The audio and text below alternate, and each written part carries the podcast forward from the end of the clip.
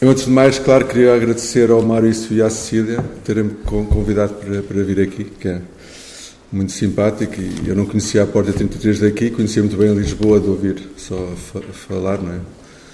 Fala-se imenso e, e pronto, queria agradecer e queria agradecer também, porque é uma oportunidade para agradecer tam, também ao Pedro e aos filmes que ele faz e a maneira que eu tenho de agradecer é, é escrever às vezes sobre as coisas que ele faz. E quando eles convidaram. uh, eles sabiam já que eu, que eu tinha duas hipóteses para falar sobre o quarto da Wanda. A primeira hipótese, a ideia era essa. Ou falava da Wanda, ou falava do quarto da Wanda, do quarto. Eu, como sou arquiteto, vou falar do quarto. Uh, não é a primeira vez que falo. E, porque os arquitetos o que fazem, na, na, na melhor das hipóteses, é falar das, é tra, trabalhar sobre as pessoas, uh, projetando os quartos. Eu vou ler, para não perder, eu vou resumir um texto, que é um texto muito mais extenso, uh, que se chama O Cenário à Nossa Frente, Uh, e é um texto que junta o Quarto da Vanda ao Juventude em Marcha, que é o filme que foi feito, que vocês devem ter visto, uma parte vocês, ou já ou revisto, agora aqui, que é o Juventude em Marcha e que é o filme que foi feito logo a seguir ao quarto da Vanda, depois de, uh, já no fim da demolição do bairro das Fontainhas, e é quando entra pela primeira vez o Ventura. Uh, este texto nasceu de uma conversa que aconteceu há alguns anos na Cinemateca, a propósito de um ciclo que organizei lá com a, com a Cinemateca, chamado O Lugar dos Ricos e dos Pobres na arquitetura e no cinema em Portugal. E o que aconteceu foi que depois de eu ter demonstrado que muito do que se passa no quarto da Wanda passa-se afinal fora do quarto, ou seja, na rua, e que pelo contrário na Juventude em Marcha a rua não existe, o João Bernardo da Costa, o presidente da Cinemateca nessa altura, já morto, virou de pernas para o ar o que eu tinha acabado de demonstrar defendendo que no quarto da Wanda é um filme todo de interiores, mesmo quando se passa na rua, e que o Juventude em Marcha, como ele disse, e vou citá-lo, quase inteiramente é um filme de exteriores, no sentido em que se perdeu o dentro. E em que as coisas que vieram de fora no tempo, antes ou de fora na ação, são as que vão dar sentido a tudo. E afinal era ele, João Bernardo da Costa, quem, quem tinha razão e não eu é que se nas fontainhas do quarto da Vanda todos os espaços, não só os quartos, mas também as casas, as ruas, o bairro, são-nos dados como lugares, ou seja, dentros para os quais existem fora, no casal da boba de juventude em marcha não há de facto nenhum lugar, porque para haver um lugar tem que existir um exterior concreto a envolvê-lo e a que ele possa referir-se. E esse exterior no casal da boba de Juventude em Marcha passou a existir apenas como memória, como delírio ou como esperança na, nas cabeças e nas palavras deles. Muitas vezes se disse que estes dois filmes, mais até o Juventude em Marcha, são filmes sobre arquitetura. São filmes sobre arquitetura também porque neles os cenários, os espaços, são tirados do fundo em que o cinema muitas vezes os coloca para serem postos à nossa frente. Esses cenários e esses espaços estão, estão diferentes um do outro. Por um lado, o bairro das Fontainhas, os espaços das Fontainhas, que fazem pensar nas ruas tortuosas mas vivas, dos bairros sórdidos mas animados. Estou a citar Henri Lefebvre, que dizia isto para contrapor a cidade anterior às operações urbanísticas levadas a cabo pelo barão Haussmann para pentear Paris com os canhões, como ele dizia. Por outro lado, na Juventude em Marcha, o casal da, da Boba como lugar absolutamente solitário de cada um dos corpos que o ocupa. E aqui vou citar o Marco Auger quando diz que cada corpo ocupa o seu lugar, mas a ocupação singular e exclusiva é mais a do cadáver na sua sepultura do que a do corpo nascente ou vivo. O que eu vou tentar fazer aqui, o que eu gostava de fazer aqui, era de conseguir chamar a atenção ou de relembrar para quem já viu e com certeza que já viram, algumas das coisas do mundo em quantidade, diversidade e que se vê e que se ouve por entre a miséria, eu gostava de sublinhar isto, das fontainhas do quarto da Vanda e contrapô-las ao nada com que nos paramos na miséria, do Casal da Boba da Juventude em Marcha, que, no entanto, por ser de cinema que se trata, e é de cinema que se trata, é um nada que, obviamente, também se ouve muito e vê muitíssimo. O que eu vou mostrar são imagens roubadas ao quarto da Vanda aqui do lado esquerdo e ao Juventude em Marcha do outro lado. Enquanto vou ler umas notas muito breves para tentar então trazer para a frente algumas dessas coisas que são muito concretas, muitas vezes no cinema as tais que se deixa ficar lá para trás. O céu e o chão, os limites e as soleiras, as paredes e os tetos, as janelas e as portas, as matérias e as cores. Que é uma imagem das fontainhas sempre aqui do lado esquerdo. Vamos ter sempre aqui do lado esquerdo e do outro lado do Juventude em Marcha. Nas fontainhas do quarto da Vanda raramente vemos o céu. Vamos vendo apenas bocadinhos dele por trás dos restos das casas que vão sendo demolidas, aquelas casas com uma cruz amarela que vão aparecendo durante o filme todo, uma a uma durante o filme todo. O céu raramente se vê, mas está quase sempre presente através dos sinais dele. Seja no eclipse solar que a Zita e a mãe dela olham, na cena que pertence a esta imagem, é uma cena em que a Lena, a mãe da Zita, diz, da Zita e da Wanda, Dizem, na televisão vê-se melhor o eclipse. Seja nas sombras projetadas nas paredes e no chão das ruas, seja na luz do dia que atravessa as frinchas, as portas e as janelas, até o interior das casas e dos quartos. Em Juventude em Marcha, alguns dos breves segundos em que nos é dado ver o exterior do casal da, da Boba, que é aqui nesta cena em que Ventura chama por Vanda com uma voz que reverbera estranhamente como quando gritamos num espaço fechado e vazio, são também dos poucos momentos em que vemos o céu neste filme. Mas é um céu muito estranho, porque não pode ser, ser noite, porque numa iluminação noturna poderia desenhar aquelas sombras rigorosas sobre o cenário por, por trás de Ventura. E num dia poderia ter o céu assim tão escuro e negro. O chão. Nas Fontainhas, a comunidade feita de passagens estreitas e de pequenas praças, cada uma delas com fogo aceso dia e noite, quem diz isto é Tom Anderson, naquele livrinho que Maurício falou. O chão está sempre presente, coberto de lama e de restos de coisas, mas ocupado permanentemente por gente, como o grupo de crianças que atravessa esta, esta, esta imagem. No casal da boba nunca se vê o chão, mesmo nesta cena em que Ventura está sentado, imaginamos que no chão, enquanto Semedo, o funcionário da Câmara, aponta para as janelas do andar, do andar que lhe foi destinado, não vemos o chão. No itinerário de Ventura, não há qualquer encruzilhada, não há nenhum caminho ou praça onde os homens possam cruzar ou reunir. Os limites e os passos de transição. Pedro está sentado no chão de cimento, provavelmente o resto de uma casa demolida, e Paulo, o muletas, está encostado a um poste e olham connosco para lá dos limites do bairro das Fontainhas. Não há confusão possível. Em primeiro plano, cá, cá dentro, uma escada em tosco, paredes por revestir, restos de coisas espalhadas pelo chão, roupa estendida ao fundo, lá fora, as superfícies regulares dos blocos de habitação da Venda Nova. No Juventude em Marcha, o fora do casal da Boba fica, pelo contrário, muito longe. Muito longe no espaço e no tempo. Fica num domingo há 30 anos, no Jardim do Campo Grande, em Lisboa, onde Ventura dá um passeio de barco, com lento, onde compra castanhas assadas. Aqui é outra vez o Paulo e o Pedro, ainda sobre os limites e os espaços de transição. Eles são os únicos habitantes que vemos a sair do, do bairro. Nunca vemos mais, mais nenhum que eu me lembro a sair do bairro, no quarto da Vanda. Um para vender flores no cemitério de Carnide, que vemos numa cena, e o outro para pedir esmola ou arrumar carros no Centro Comercial Colombo.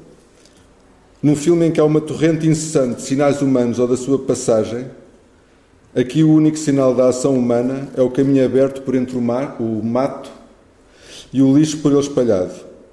A transição entre o fora e o dentro das fontainhas é a única terra de ninguém, isto é uma metáfora militar, de todo o filme, mas é um sítio concreto e percorrível. No Juventude em Marcha, entre o Casal da Boba e a Fuga para o Egito de Rubens, que vemos naquela imagem sobre uma parede do Museu da Fundação Gulbenkian, que Ventura construiu, não há qualquer espaço de transição, há apenas saltos repentinos e colisões. As janelas. Nunca vemos qualquer janela no quarto da Vanda nas Fontainhas. No quarto dela, propriamente dito, no quarto da Vanda, só paredes cegas. Mas a relação deste espaço íntimo com o espaço público é intensíssima. É um espaço de movimento e permanência. Vemos-la aqui a receber o Nhurro, que pede abrigo por, por, por, algum tempo, como mais tarde vemos a receber o Pedro a vender flores, etc. Como já explicou uma vez o Pedro, o quarto da Vanda era uma praça, uma rua ou um largo, e era o sítio mais secreto. No novo quarto dela, já no Casal da Boba, vemos sempre esta janela ao fundo, a não ser na, na primeira cena, logo no princípio.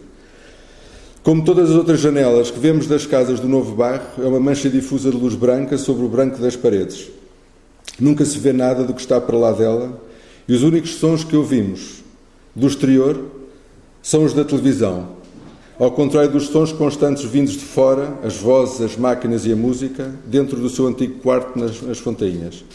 Wanda uh, conta aqui a aventura, né, né, é esta cena, a história do parto da filha, e por uma única vez refere a janela no seu novo quarto. E diz: Um dia disse ao meu marido, ao Paulo Jorge, se não me tiras daqui, da maternidade, mande-me da janela abaixo. Eu vou-me matar igual à mulher que caiu ontem. Ainda sobre as janelas, na casa dos rapazes, uma janela sempre aberta durante o dia dá para um muro de tijolos. A menos de um metro.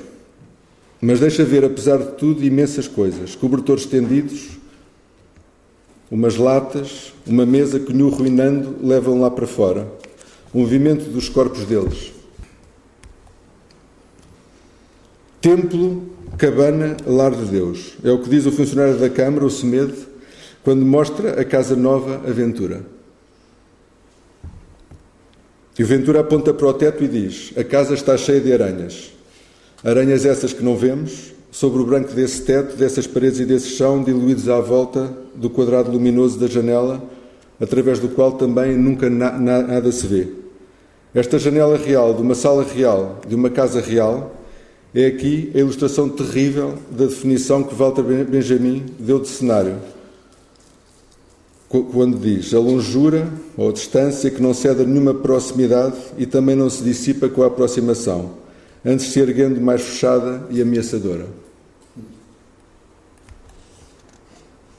E ainda sobre as janelas, nas fontainhas, a tia de Wanda, enquanto lava um tacho, vê uma mão passar através da janela alta da cozinha.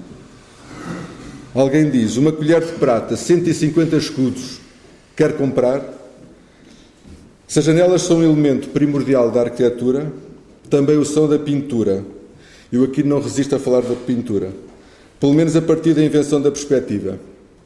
E torna-se aqui impossível não pensarmos na, na pintura.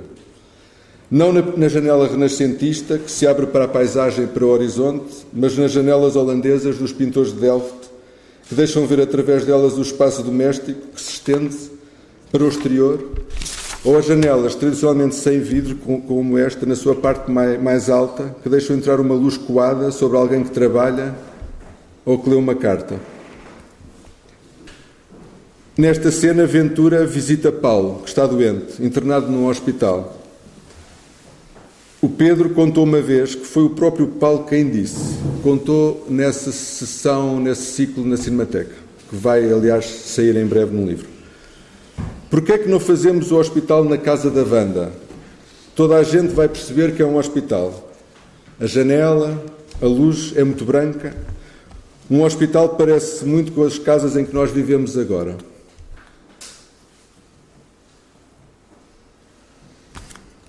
Ele também contou que ele tinha a ideia de pôr um, um balão de soro, mas foi o Paulo que disse que não valia a pena, que toda a gente ia perceber que é um hospital. Portas. Aqui o Nhurro abre o trinco primitivo da porta da Wanda pelo lado de fora. Depois há uma conversa em que ela diz que devia ter batido à porta, etc. Ali, no Juventude em Marcha, é o Semedo, o funcionário, que pega na chave para abrir a porta da nova casa que foi atribuída à Ventura no Casal da Boba. O Ventura diz que está muito a tremer e que não consegue uh, abri-la. Ainda também sob as portas, a Wanda, na sua volta diária pelas fontainhas para vender legumes, abre as portas das casas e volta a fechá-las quando não as encontra abertas, ficando à soleira ou entrando nas casas, como aqui na casa da Senhora da Luz, onde se senta durante uns minutos a conversar. Aqui, o chamado comércio mudo ainda não chegou e as fechaduras parecem não fazer muita falta. Ventura, quando se despede do funcionário e fica na sua nova casa da, da Boba, a campainha toca pouco depois, abre a porta, mas não vê ninguém e atende o intercomunicador.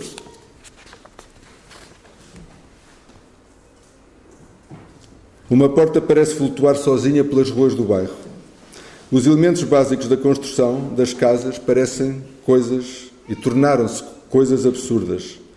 Tudo nas fontainhas está em trânsito, em permanente mudança, antes porque tudo estava sempre em obras, agora por causa da demolição. Ventura abre repetidamente uma porta da sua casa nova para ficar a vê-la a fechar-se sozinha. Lembram-se quando a porta está sempre a fechar e a abrir.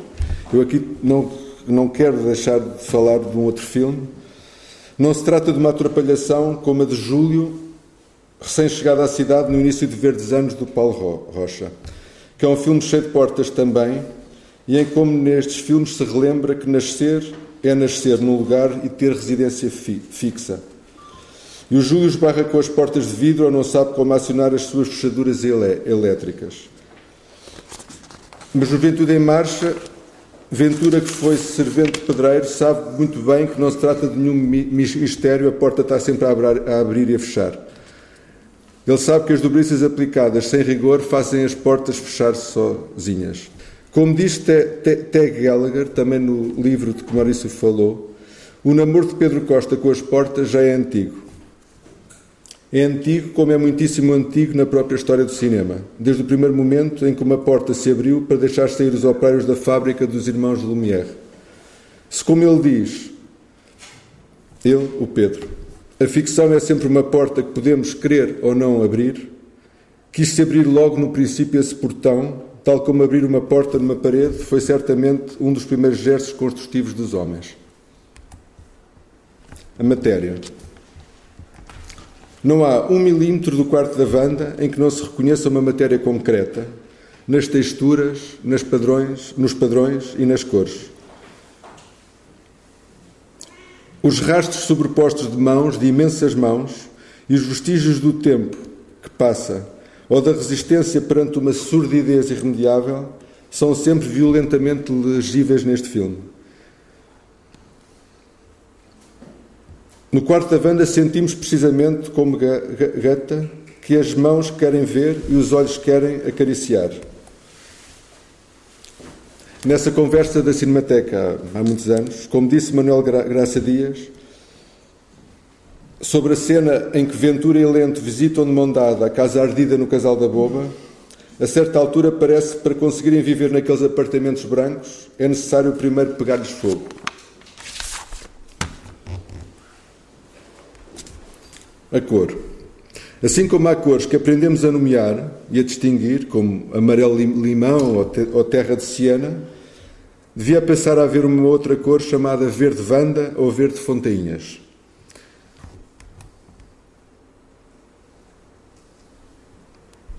É que tudo, é que se tudo o que vemos são cores, e não se trata aqui do que vemos no ecrã quando estamos a ver, ver um filme, mas tra trata-se do que o nosso aparelho óptico nos permite ver do mundo, é cores. Grande parte do que de facto vemos no quarto da Wanda é um certo verde a emergir poderosamente do negro ou com ele a misturar-se. Este verde que está sempre no filme. O branco, este branco está em todo o lado, no casal da boba do Juventude em Marcha, é a negação da percepção primeira da arquitetura, tanto da arquitetura como do, do cinema, a luz e a sombra. O branco destas casas é apenas uma luz que serve de fundo à sombra negra em que Ventura se transforma.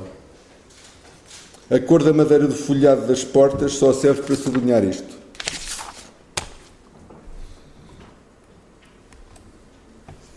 Há uma sequência de Juventude em Marcha, passada ainda nas Fontainhas, em que Ventura e Bete, a última habitante do bairro, brincam como as crianças quando imaginam figuras que a matéria das coisas ou as formas das nuvens lhes sugerem. Duas tartarugas, eu aqui tenho que dizer tudo o que eles vão dizendo, ou quase tudo. Uma galinha com crista e tudo, um polícia com chapéu e casaco preto, muitas casas, um leão com dentes arreganhados, um homem com rabo, ou um demónio em cima dele. Bete diz: Quando nos derem quartos brancos, deixamos de ver estas coisas, tudo acabará. O cenário faz parte da ação desde o princípio do cinema. Tanto faz-se real ou construído para o efeito, tanto faz-se natural ou artificial. No cinema, como na vida, os acontecimentos, que são duas coisas diferentes, como a gente sabe, os acontecimentos e as ações têm lugar. Os cenários remetidos ao papel de fundo meramente informativo, como na televisão e na maior parte dos filmes que se fazem hoje, são um dos aspectos mais tristes da decadência da arte do cinema.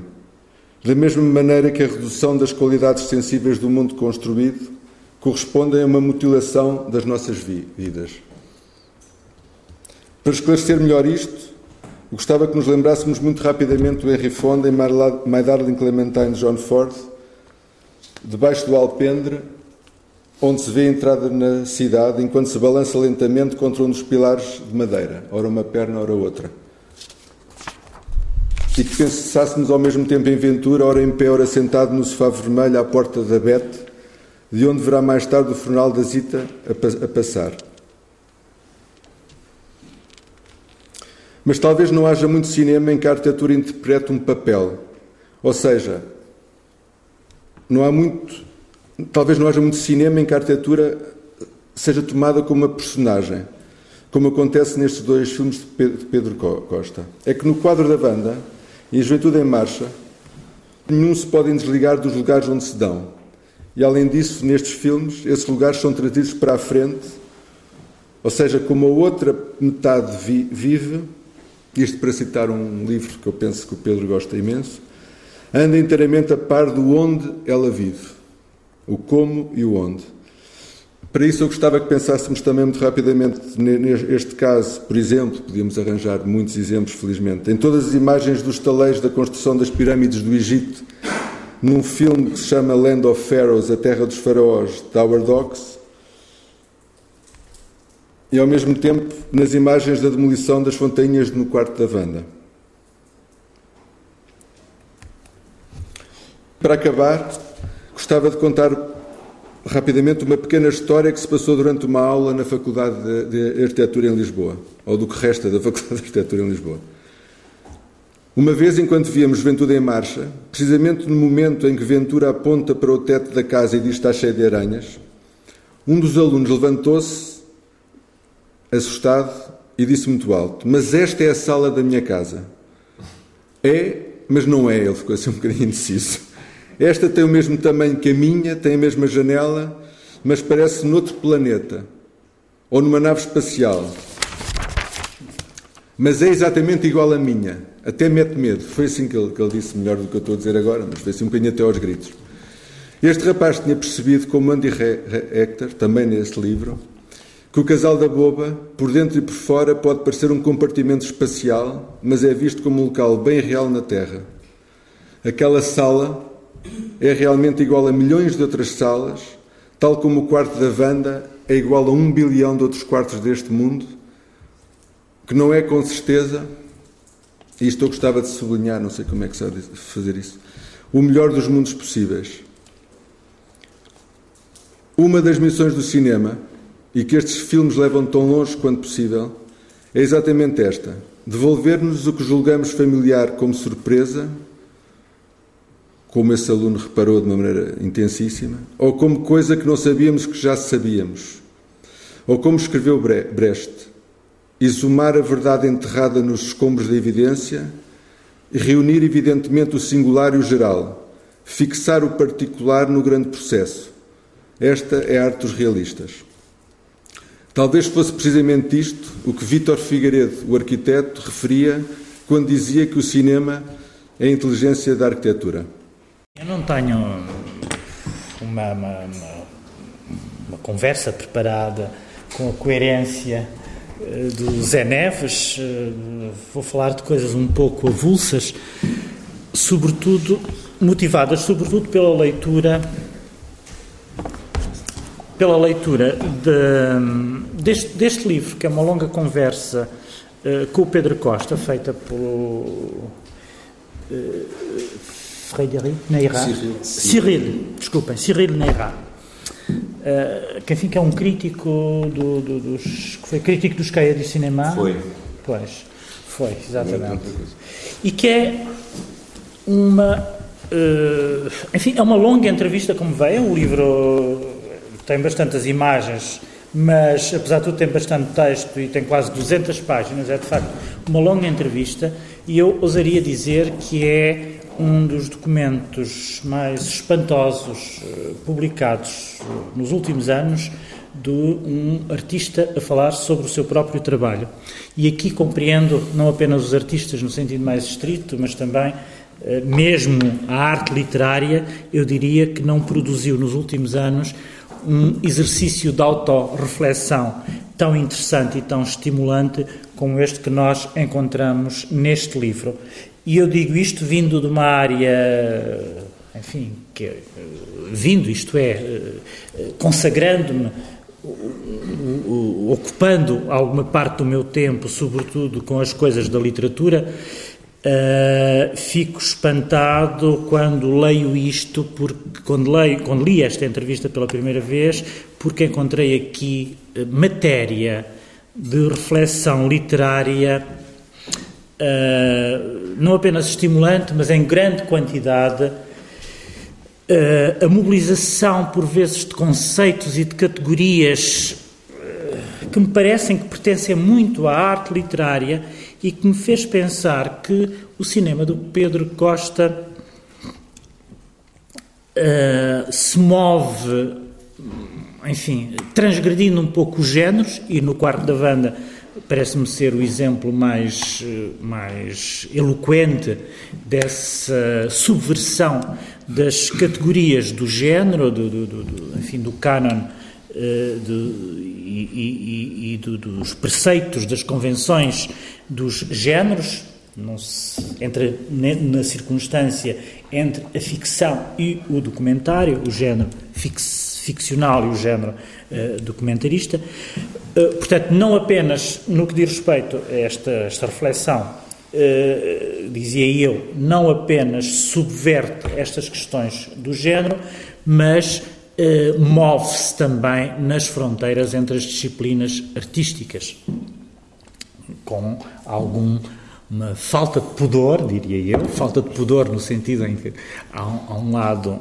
de, de, quase intempestivo no modo como se atravessa uh, determinado tipo de fronteiras e aqui parece muitas vezes, e, e no modo como ele fala no quarto da Wanda, no modo como o Pedro fala no quarto da banda, que ele está constantemente a atravessar as fronteiras que separam a arte cinematográfica da arte literária. Por acaso, gostaria que depois que o Pedro e eu estou aqui um pouco, se ele me quiser ajudar, isto é, estou a provocar um pouco e a levantar mais questões do que propriamente a, a, falar sobre elas ou desenvolvê-las, e esta era uma questão que me parece que seria interessante nós falarmos aqui, deste, deste, deste, deste atravessamento de, destas fronteiras. Bom, mas depois nós vamos encontrar neste livro eh, que não é pura e simplesmente assim uma espécie de making of, é muito mais do que isso. Uh, para além de ser uh, exaltante também, isto é, lê-se como, como, quase como se lê um, um, romance, encontramos frases, algumas das quais eu vou ler aqui e que eu gostaria que ficassem a pairar como estímulos para a conversa que vem a seguir. encontramos aqui algumas frases que me parecem, enfim, muito interessantes, que oferecem matéria para nós refletirmos sobre elas. Uh, por exemplo, o modo como o Pedro uh, fala da presença da Wanda, isto é, de, de, de, do modo como descobriu Wanda, a Wanda, e como ela assume quase o papel de uma epifania, uh, para usar uma linguagem talvez pouco profana, uh, quase uma epifania, ou seja, uma presença. E ele diz a certa altura: tudo começa aí pela presença inteira de alguém. É? E nós percebemos muito bem a pertinência desta frase quando, eh, quando conhecemos este filme, no Quarto da Banda, e sabemos o que é isto, percebemos o que é isto, a presença inteira de alguém. Uma presença que excede os limites a que nós estamos habituados. Uh, que sejam a configuração de uma personagem, de uma personagem de ficção ou de uma personagem de cinema. Trata-se da presença inteira de alguém. E uh, essa presença, de que ele fala, aliás, há outra frase em que ele fala também nesta questão da presença, não sei se vou conseguir encontrá-la aqui, se a transcrevi. Uh, mas ah, acredito profundamente na acredito profundamente na presença de certas pessoas. Hum? E, eh, e, é precisamente esta crença na presença que, no fundo, engendra personagens como a Wanda ou como o Ventura. Uh, e a certa altura, uh, também o, o Pedro disse, disse o seguinte: Este encontro o encontro com a Wanda, permitiu que me libertasse completamente da idealização dos, dos, meus primeiros filmes, da cinefilia que me sufocava. Ele está a falar nesta, neste momento em que, uh, em que formula esta frase, uh, do modo como no quarto da Wanda constitui ali um momento de viragem na, no seu percurso. Uh, e o modo como ele descreve esse, esse momento de viragem é, eh, é como um momento de libertação que, diz ele, eh, o liberta completamente da idealização dos meus primeiros filmes, da cinefilia que me sufocava. Eu adoro esta, esta, esta adoro isto é, sou bastante sensível a esta formulação, sobretudo a esta resistência ou a esta reserva em relação à cinefilia, porque sempre suspeitei, devo confessar, desta palavra cinefilia, uh, que também senti sempre que era qualquer coisa que sufocava o cinema, a cinefilia. Nunca percebi muito bem o que é que, o que, é que era isso da cinefilia, porque é que o cinema reclamava uma cinefilia e as artes plásticas já não reclamam qualquer coisa que seja semelhante a isto, a música Reclama, reclama a melomania, uh, pois talvez. Uh, bom, uh, de qualquer das maneiras, eu devo confessar que também tenho algumas reservas em relação a esta questão da cinefilia e gostei bastante de ler isto. e aqui na circunstância, acho que é, que é, quer dizer, quando se vê no quarto da Wanda, percebe-se perfeitamente o que é que isto significa.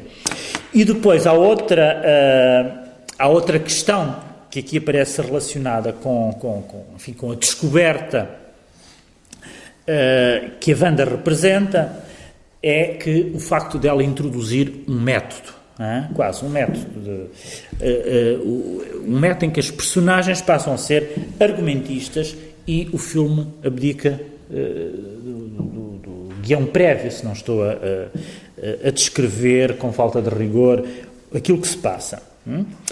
E uh, uh, o, o, Pedro uh, descreve assim o modo como filmou. Pus-me à frente de Wanda, acreditei em mim, nela, no cinema. Hum? Evidentemente há aqui, nesta, nesta acreditei, uma, uma espécie de isotopia que, se, que, que, que atravessa também a questão da presença de que ele falava antes Uh, e uh, esta, esta, este, este momento em que ele se dispõe, que se põe à frente da Wanda, acreditei a mim nela e no cinema, é antecedido por uma espécie de, de, de aquilo que eu chamaria uma espécie de cena originária, né? a cena originária deste filme, que é de, uma cena de um convite em que a Wanda lhe diz: Vem fazer um filme no meu quarto. Hum? Bom, uh, eu poderia descrever também a conversa que vem a seguir, as insinuações que a própria Wanda faz. Tu és um homem, sou uma mulher, vais gostar de estar no meu quarto. Há aqui todo um. não, não. Uh... Como? São duas. Não, não, não. Uh, dito assim, e o Pedro exaltou-se logo, uh, pode dar a parecer. Aliás, a, a conversa é bastante delicada, de resto bastante delicada, não tem de modo nenhum nenhuma espécie de insinuação uh, um pouco jocosa que eu uh, exageradamente lhe estava a dar, pelo contrário, mas há um, enfim, não, não, não, não vou agora procurar a frase, mas há, de qualquer das maneiras, uma, uma, uma tensão que se, que se, que se, que se torna explícita nas, nas palavras dela, Uh, que tem que ver precisamente o facto do quarto não ser propriamente o lugar mais neutro e, uh, enfim, onde, onde, onde, onde, onde esse tipo de problemas não se coloca. Bom, outra frase do Pedro nesta, nesta entrevista que eu gostaria de destacar é o seguinte: uma rodagem tem um lado militar, policial. Começa com uma rusga e depois desaparece tal como a polícia. Hum? Digamos que ele uh, diz isto no momento, no fundo, em que está a dizer que, enfim, que, que, que, escapa ou que uh, não, não, não, não, fez uma rodagem neste sentido convencional das rodagens, que ele diz que tem um lado militar, policial, começa com uma rusga e depois desaparece, tal como a polícia. Há aqui uma espécie de delicadeza neste cinema em relação às personagens e aos lugares que filma, uh, que impede essa aproximação, ou que exclui completamente essa aproximação de tipo militar, uh, policial, até porque, digamos, o aparato técnico aparece bastante, não só dissimulado, mas também é o, o aparato mínimo possível. É? Uh, outra frase foi com um desejo de ficção, ele fala no desejo de ficção uh, a propósito de, uh, enfim, da sua atitude quando entra no quarto da Wanda para filmar. Hum? e a seguir acrescenta, não desejava um documentário. Hum? E depois ele fala também e isso uh, parece-me ser também muito interessante, de, enfim, do, do, poderoso instrumento de que Wanda dispõe, e é, no fundo, aquele instrumento uh, que, de onde emerge o filme, de alguma maneira, que engendra o filme, que é o instrumento da memória. memória, que faz da Wanda uma espécie de máquina narrativa, máquina de contar, eh, de tal modo que, enfim, aquilo que provavelmente o, o, filme tem, uma das coisas que o filme tem de mais espantosas, uma das coisas mais espantosas que o filme tem para alguém, eh, ou melhor, para nós que de certa maneira já não pertencemos a uma, já não temos esta cultura narrativa, é a capacidade daquela, eh, da Wanda, de contar, de engendrar narrativas, de contar a sua experiência. Uh, outra frase do Pedro neste filme, nesta entrevista, que também me parece não só interessante, mas com um grande alcance para nós lermos a partir dela, que irradia em direção eh, ou melhor, irradia muitas direções dos filmes do Pedro, é podemos fazer um grande filme épico com um candeeiro, um sofá e um ramo de flores. Uh, e de facto, uh, eu não diria talvez da Wanda, mas uma personagem como o Ventura, eu acho que é uma personagem de um filme épico. Uh, outra, outra frase que de resto uh, o nosso arquiteto gostaria, certamente poderia comentar, é quando ele diz era preciso rebentar com o quarto romântico. Hum? E a seguir, pensar o espaço é uma das bases do cinema. De resto, é esta, esta, esta riqueza no pensamento do espaço que fornece matéria suficiente para um arquiteto falar desta maneira sobre os filmes do Pedro. Uh, outra frase que eu gostaria de, de destacar é esta: havia demasiada ficção atrás das câmaras e talvez não o suficiente à frente delas. Isto é, ele está a opor-se a uma atitude uh, de, de, portanto, está a estabelecer uma diferença. Uh, do, do, do, do, seu filme em relação àquilo que ele acha que era uma espécie de pecado original de um certo cinema onde havia demasiada ficção atrás das câmaras e talvez não a suficiente, não havia a ficção suficiente à frente delas. Hum? Outra frase. O bairro oferecia-me um espaço magnífico para pensar. E é aí que ele depois acrescenta esta frase que eu disse há bocado, e pensar o espaço é uma das bases do cinema. Uh, aqui, de facto, uh, uh, o, o, o bairro que oferece um espaço magnífico para pensar. É, é, enfim, nós percebemos isso perfeitamente quando vemos este, não só este filme, mas outros filmes do Pedro, que eles não só oferecem matéria para pensar, mas eles próprios são, uh, são têm uma capacidade reflexiva uh, e, de pensamento bastante forte. E por último, uma frase que aparece lá mais para o meio do livro, que é esta: Posso finalmente dizer que começo a acreditar numa narrativa. Hum? Eh, eu gostaria aqui de destacar esta questão da, da, da, da crença numa narrativa, hum? que não tem absolutamente nada de ingênuo. Há uma crença na narrativa que eu acho que é uma crença ingênua, eh, que é a crença, enfim, numa espécie de linearidade dos acontecimentos uh, que se vão sucedendo no tempo. Nós sabemos que existe hoje uma espécie de recuperação da narrativa depois de ela ter sido posta em causa mais ou menos em todos os domínios artísticos que utilizavam como, como, como, como, como meio o, a narrativa, enfim, por exemplo, a morte do romance é uma espécie de palavra de ordem que nós conhecemos nos, logo nas primeiras décadas do século XX.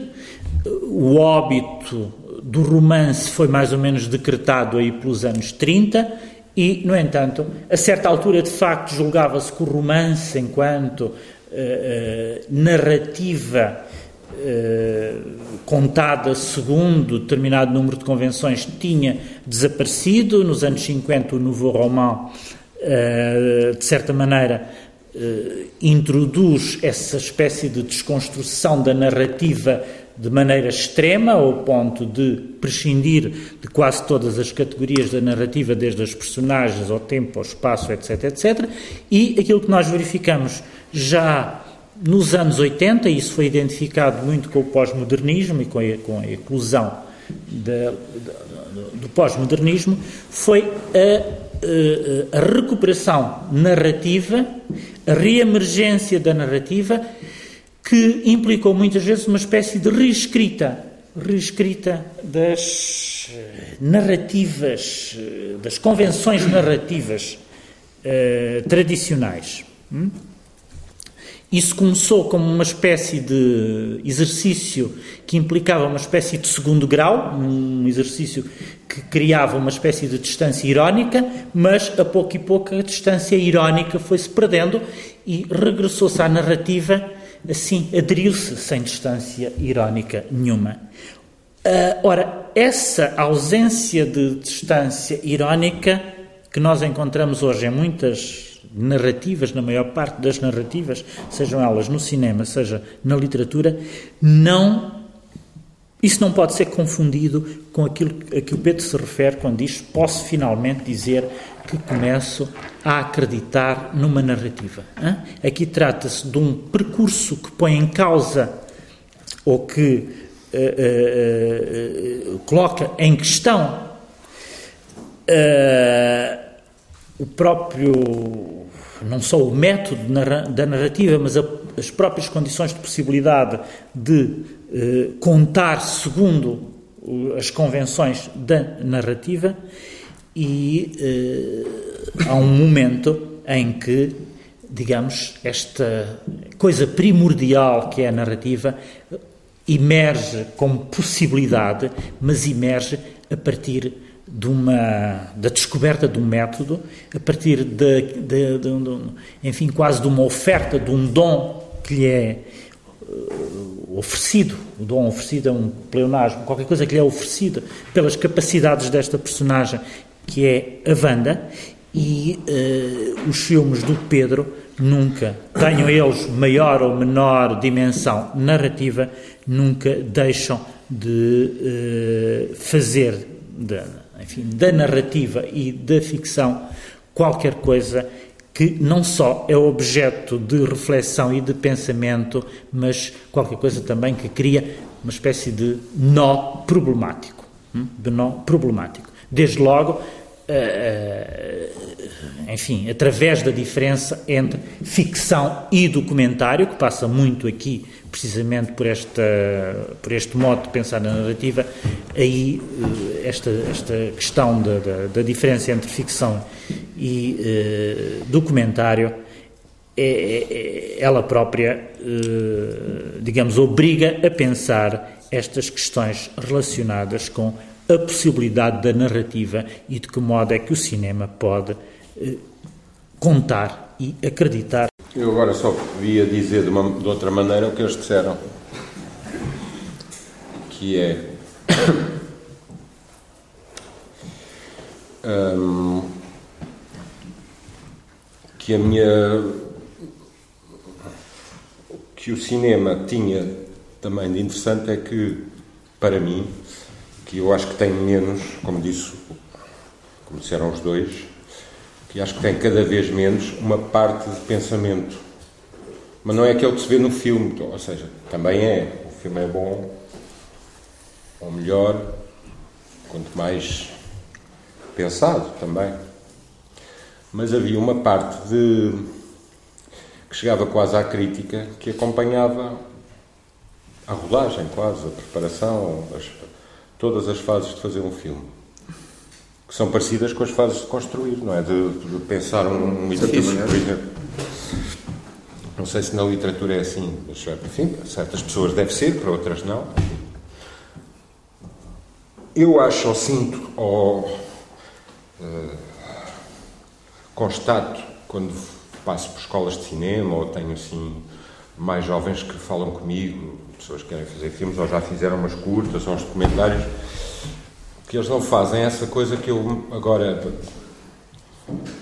E confesso que foi uma grande sorte para mim, essa coisa que eu encontrei uh, e de que o António falava assim, enfim, concretamente, e que eu falo um bocadinho mais abstratamente, que é aquele sítio. Porque a Wanda confunde-se para mim com o sítio, não é? A Wanda é uma pequena metáfora do. A Wanda não é só ela, é são as não sei quantos milhares de pessoas que estavam lá, e não só o sexo feminino. um, eram as casas, eram as ruas, era a organização espacial concreta, quer dizer, das ruas, do, das casas, os, a organização social, tudo, económica, tudo, a economia que eu via ali, que se via e que não se via. Uh, tudo o que eu via e não via uh, me obrigou a uh, pensar, coisa que eu fazia pouco antes. Ou seja, eu pensava que pensava só por estar a escrever um guião, ou só por estar a fazer um plano, ou só em casa ou no quarto, o plano, um projeto, que nós chamamos um projeto de filme, que depois uh, se entrega a um produtor ou se envia para o Instituto de Cinema, para a RTP, para arranjar dinheiro. E eu sinto ainda que os filmes acabam acabam por aí, não é? Depois é uma espécie de uh, passar pelas figuras obrigatórias de ir lá, fazer aquilo e pronto, e ir embora. Que é um, passa-se também na arquitetura, na literatura, não é? As pessoas têm, por exemplo, nós, eu ouço muitos meus colegas, fala-se muito, muito, muito disso. Há, é como se houvesse uma espécie de, toda a gente já ouviu esta expressão, ideia de cinema. Há uma ideia de cinema. É uma coisa absurda, não é? Quer dizer, não, há uma ideia. Eu tive uma ideia que é especificamente uma ideia de cinema. Eu tenho muitos colegas que digam que não passa por nenhuma outra arte, quer dizer, não pode ser posta em prática. Não... E eu nunca tive uma ideia de cinema, confesso, não sei, não, nunca tive.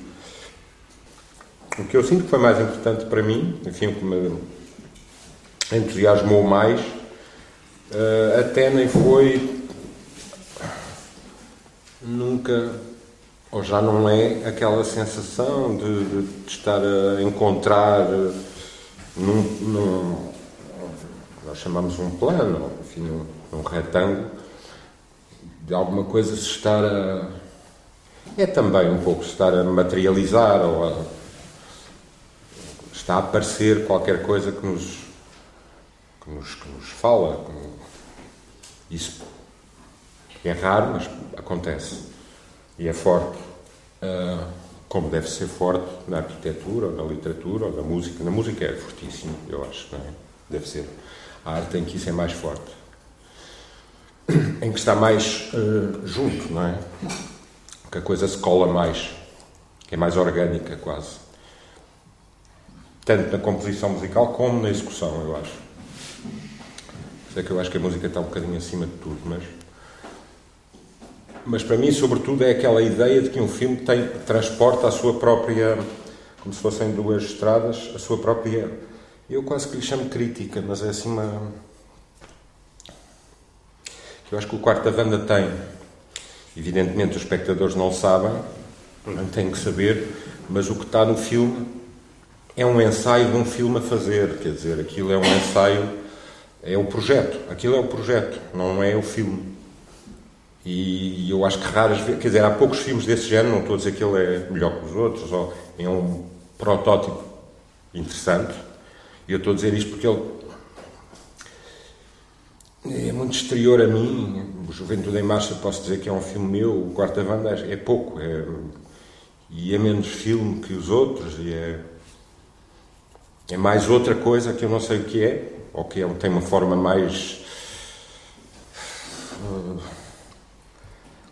para mim mais também musical, pode ser, eh, não sei, enfim, não quero, mas, mas tem isso, ou seja, é, é o projeto, é um filme que é um que é feito do seu próprio projeto e que o, que o põe em causa ou que o critica de vez em quando, ou seja, para ser mais preciso, há muitas coisas, isso vocês dois falam sem dizer exatamente, ou eu acho que é disso que vocês falam, é um filme em que eu deixei que entrassem as coisas, coisas de que eu não gosto. Pode ser que não se vejam, mas é isso eu disse há bocadinho, estava aqui RTP Madeira, não sei se já foi embora.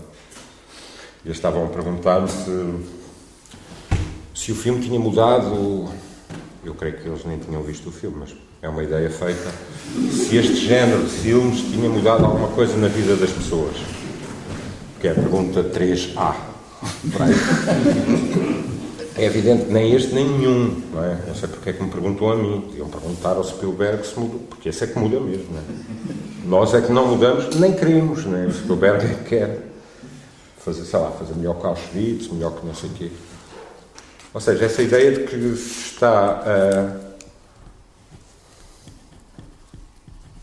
a fazer um filme, não só pelo filme, mas com a ideia de que é possível fazer um filme. É muito difícil, não sei como é que se diz isto. É fácil ver os filmes, não é? A Juventude em Marcha vê-se e vê-se que é um filme. É um filme, tem uma estrutura, tem, enfim, tem, é um filme. Quarta Vanda é um filme que pensa que é um filme de vez em quando, depois esquece, depois pensa que talvez não seja possível, depois volta a acreditar, esse tipo de coisa. É flutuante, é mais é móvel, é mais. Para mim, enfim, este é o meu ponto de vista exterior. E eu tenho um ponto de vista sobre ele que é muito exterior, porque realmente é um filme muito. Embora tenha sido todo controlado por mim, enfim, como se diz, dirigido e montado. Uh, de facto, de facto, epá, foi uma coisa que, que, que, estava lá, percebes? Ou seja, estava lá a estrutura, sei lá, o esqueleto, já lá estava quase antes. Uh, por isso é que eu falo disso da ficção, já lá estava antes de eu começar, quase. Eu só, aquilo que tu dizes, desenterrar a coisa e tal.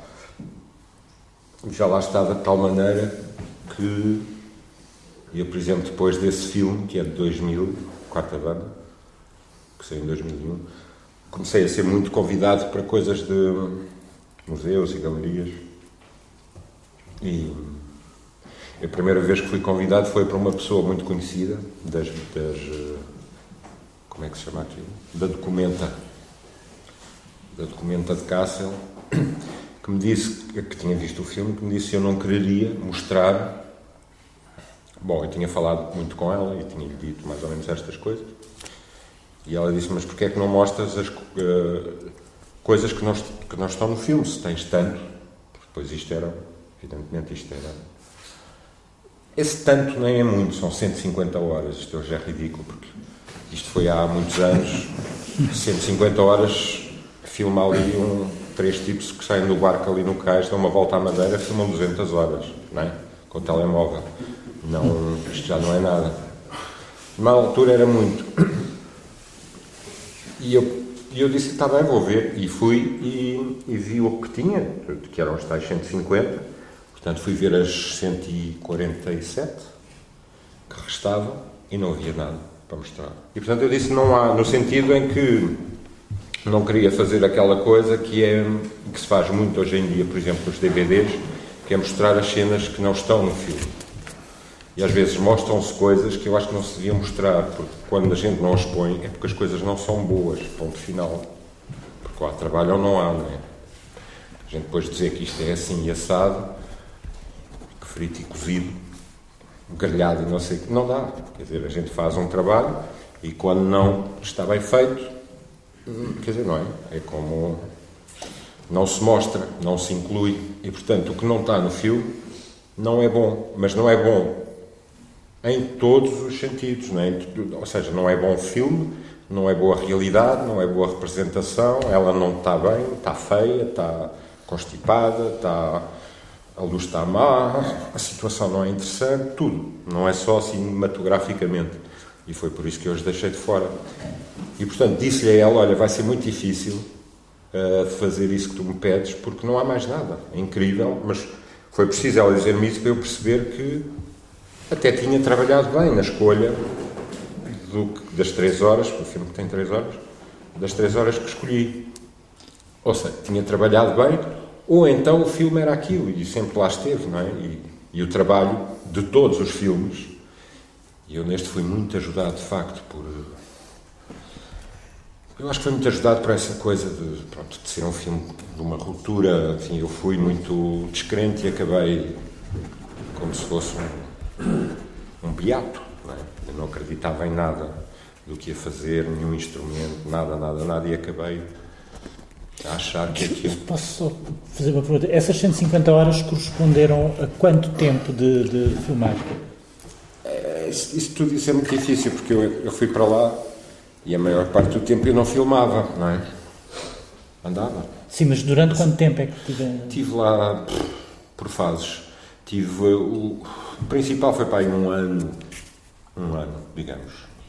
Hum. Ah, lá que teve. Uh, Eu se pensasse muito, muito bem, se fosse para um psicanalista, para o divã, deveria lá chegar. Epá, e, e se calhar chegava a conclusões um bocado uh, surpreendentes e diria que filmei para aí se calhar sete semanas, que é aquele tempo standard para um filme. Quem sabe? Não, eu acredito. Isso é uma coisa. É outra força que eu não quero. Força não, crença, não sei. Não é força nenhuma, é eu venho de história e gostava muito de arqueologia e das, dos passados muito passados. E tenho esse apego ao, ao ritual, à cerimónia e tal. E mesmo fazendo os filmes assim, acredito muito uh, num certo, numa certa cerimónia que o cinema também tem que ser. E, e quem me ajuda muito são estas pessoas, muito mais até que atores profissionais. Eles são muito mais capazes de perceber isso do que às vezes os atores que já estão, já não veem a cerimónia, não é? Então, pronto, como os, sei lá, os namorados que não veem o amor ou coisa assim. Eles não, já não sentem aquilo, é tão automático, a claquete bate, o tipo ação, corta, não sei o que, já não sabem. Estes sabem que quando se filma há uma qualquer coisa a fazer, que é outra coisa. Quarta Vanda, por exemplo, aí eu poderia mostrar-vos, poderia, não, não vos mostro, mas há, não sei se viram o filme, mas há tudo o que a Wanda faz, que são quase monólogos muito longos, são três ou quatro cenas, são sobretudo monólogos dela, um sobre a maternidade, tu falaste, esse em especial nós fizemos três semanas. Esse é o nosso luxo, é assim, nós temos uma coisa para fazer e podemos estar três semanas a fazê-la. Uh, e isso é a coisa que eu quero preservar ou não sacrificar, porque, porque é muito importante. Porque, quer dizer, eu não sabia o que é que não sabíamos o que é que íamos fazer no Juventude em Marcha, a não ser que era um filme sobre o bairro, o princípio do bairro, uma espécie de coisa meio que eu gostava que fosse entre um, um antigamente, o princípio, e um hoje. O hoje seria um bocado sociológico, tal como ele é, uh, sobre jovens, sobre hoje em dia, os problemas, não sei o quê. E tinha uma pessoa que iria ouvir por nós, que era o Ventura, que sentava nas camas, ouvia entre nós e a Wanda, está ele, e ele ouvia, portanto, era uma boa.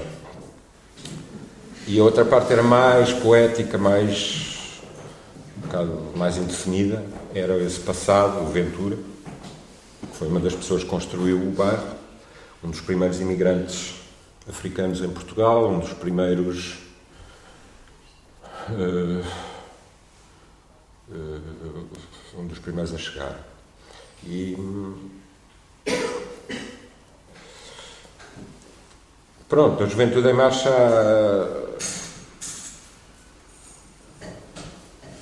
Com a Wanda, por exemplo, há isso, há três semanas de ensaios para essa cena. E a cena era o que é que nós vamos fazer, o que é que te apetece. Não, não é bem o que é que te apetece. É, começa sempre o que, é, o que é que nos apetece. Parece apetecer se tornar um bocadinho mais importante do que só um, apetecimento. É o que, é que, que é que joga bem, o que é que cabe aqui, o que é é que é que encaixa bem aqui. E o que encaixava bem para mim, para ela, e para esta saga quase que a gente anda a fazer, era ela contar que tinha sido mãe, é? que é uma grande transformação, uma grande coisa. Contar que a maternidade, o parto, a felicidade, o desgosto, a tragédia, não sei o quê, aquela coisa toda que ela conta, não é fácil. Ela queria contá-la bem, com todos os pormenores. Para ela, todos os pormenores são o drama e o humor, porque aquilo é muito cómico também, não sei se viram. Mas é, para ela foi um padecimento horrível. Juntar isso tudo sem perder o fio à meada é muito difícil para qualquer pessoa que não tem o texto. E, e ela também não tinha o texto, como qualquer ator, não é? Não tinha. Uh, e teve que o inventar, de certa maneira. Eu sei que ela é mãe, que a filha é filha, que ela está a dizer provavelmente a verdade, mas. sei lá, não é? Nem me interessa se ela fizer aquilo que ela quer e bem, não me interessa se é verdade ou não. Daí as histórias do documentário que não me interessam nada, sei lá. Já vi grandes documentários, não, duvido muito do Louisiana Story, mas não sei se vocês viram, ou do Nanuko Esquimó. Hum, acredito e não acredito, é tal coisa. Mas, portanto, podia-vos mostrar todas as takes, ou todos os ensaios que a Wanda fez para chegar ao, ao, ao monólogo que ela conta no filme. Só que ia-vos mostrar coisas que não são para mim, para ela, e atraí-la, no fundo. E atraí-la mostrando coisas que ela não considerava más, ou não conseguidas, ou não. No quarto Wanda isso não acontece. Não estou a dizer que sejam takes únicas, que não haja outra coisa. Há várias, e eu acho que. Só que elas uh, crescem. Uh, como é que eu direi? As que estão aqui são as que incluem a nossa crítica. Ou seja, há uma que não estava bem porque e eles dizem-vos no que vocês veem o que não está bem neles. É isso que eu gosto. Uh, parece um bocado abstrato, mas não é tanto assim. É, é difícil, é difícil. Já tentei explicar, fazer passar isto várias vezes, quase nunca consigo, mas é é quase. Imaginem que. Mas é preciso ter o filme presente, é nestas alturas que falar de cinema assim é um bocado. Pode-se falar de história, de cinema, ou fazer coisas boas como, como, como eles fazem e tal, mas para vos explicar o que é que se passa nesse, nesse momento ou neste momento, quando eu vos quero dizer que este filme é um projeto, era preciso pensar num plano do filme e eu dizer-vos naquele momento era o que nós pensávamos, o plano era aqui e o que lá está é isto.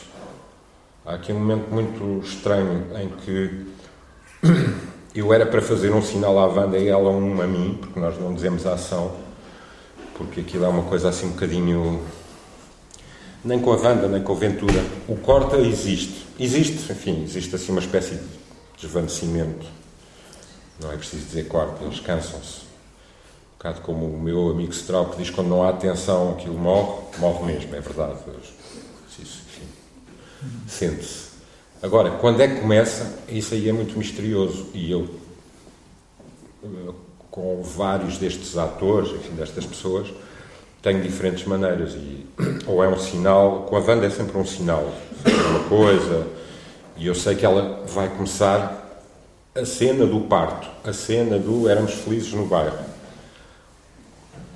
o problema é que nós trabalhamos tanto isto dia a dia, dia a dia, que a coisa vai andando para trás e, portanto, aquilo já não é do parto, começa muito antes. E eu já não sei quando é que ela começa, a cena.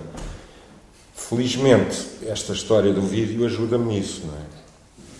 Porque está a fazer, faz o que está a fazer agora. Ou seja, está, gira, como diz o Jacques Rivette, roda como roda o mundo, não para. De antes era muito mais difícil, era muito caro em filme fazer isto. Havia um que o fez, que era o Chaplin. O Chaplin fazia exatamente isto. Uh, chama, fazia o chamado ensaio em filme, em película, onde ele filmava tudo, os ensaios, tudo. Filmava de tal maneira que se via ele sair de campo, sentar-se e ficar completamente uh, perplexo com o que fez, zangado, não sei o quê. Está lá tudo.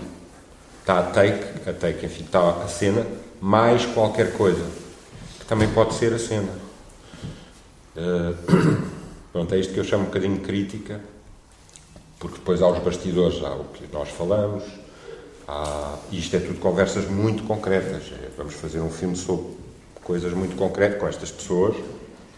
Estamos sempre a falar das histórias deles e de, e de referências. Mas com este filme, foi um filme, pronto, entre ter sido pela primeira vez apresentado e os três anos que seguiram foi muito visto assim no mundo.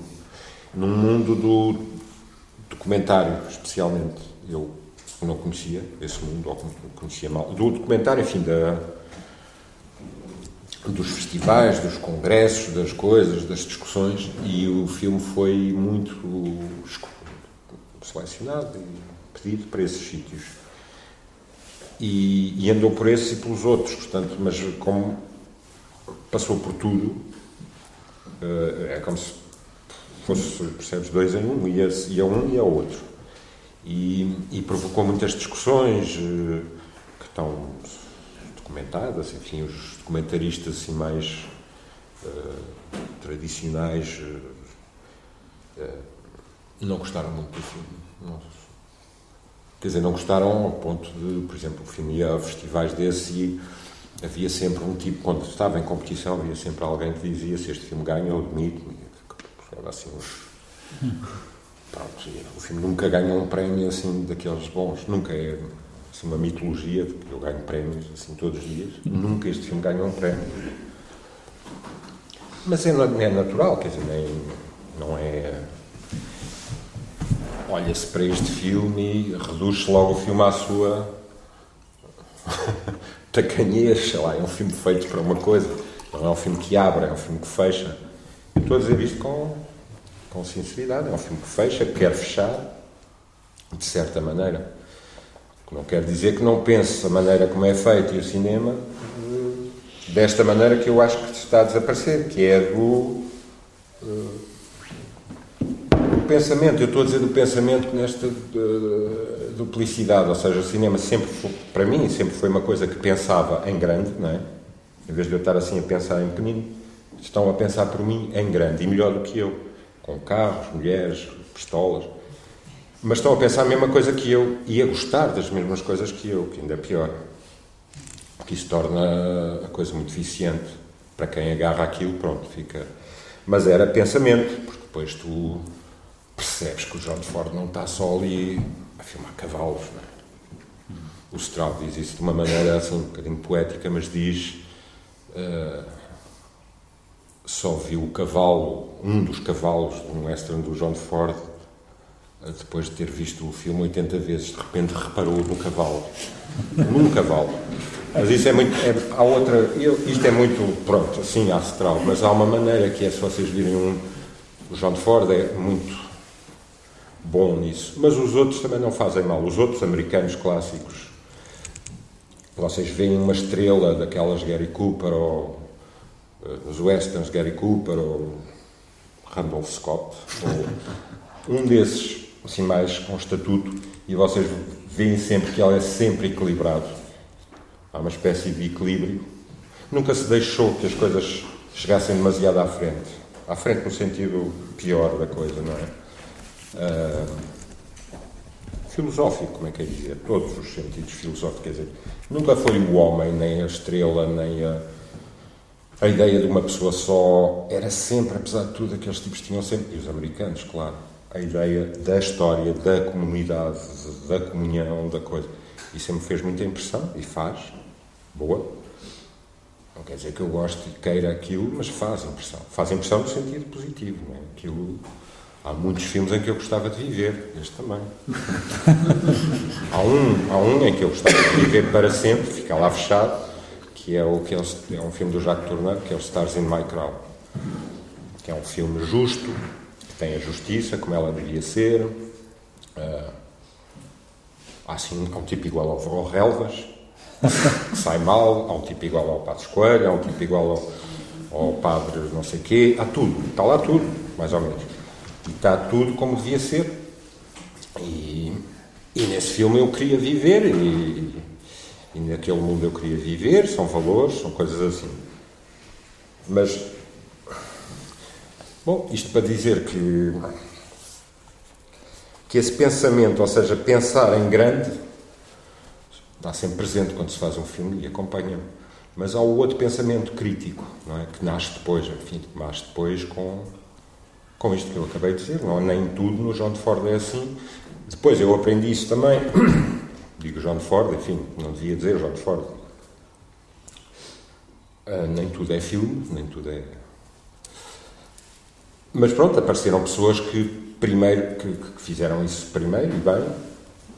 Para mim, o Straub e o Godard são as pessoas que também me formaram muito, mais do que coisas mais experimentais ou contemplativas do cinema, ou mais uh, psicológicas. Podia ser o Bergman, também não fazia mal, ou o Tarkovsky, mas não, para mim foi, foram esses outros. E E não é a mesma crítica, quero eu dizer, ou seja, o que se passa num, numa pessoa que, que vem depois do Bergman.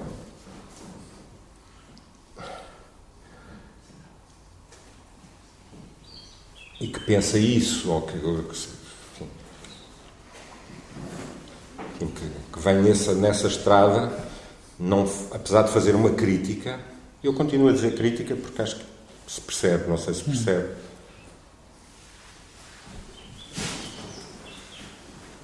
Não é a mesma crítica que, uh, por exemplo, uma pessoa que vem, como eu, do outro lado, que é uma coisa mais desses, desse cinema uh, que, mais, uh, cujos expoentes máximos são o Godard e o Straub.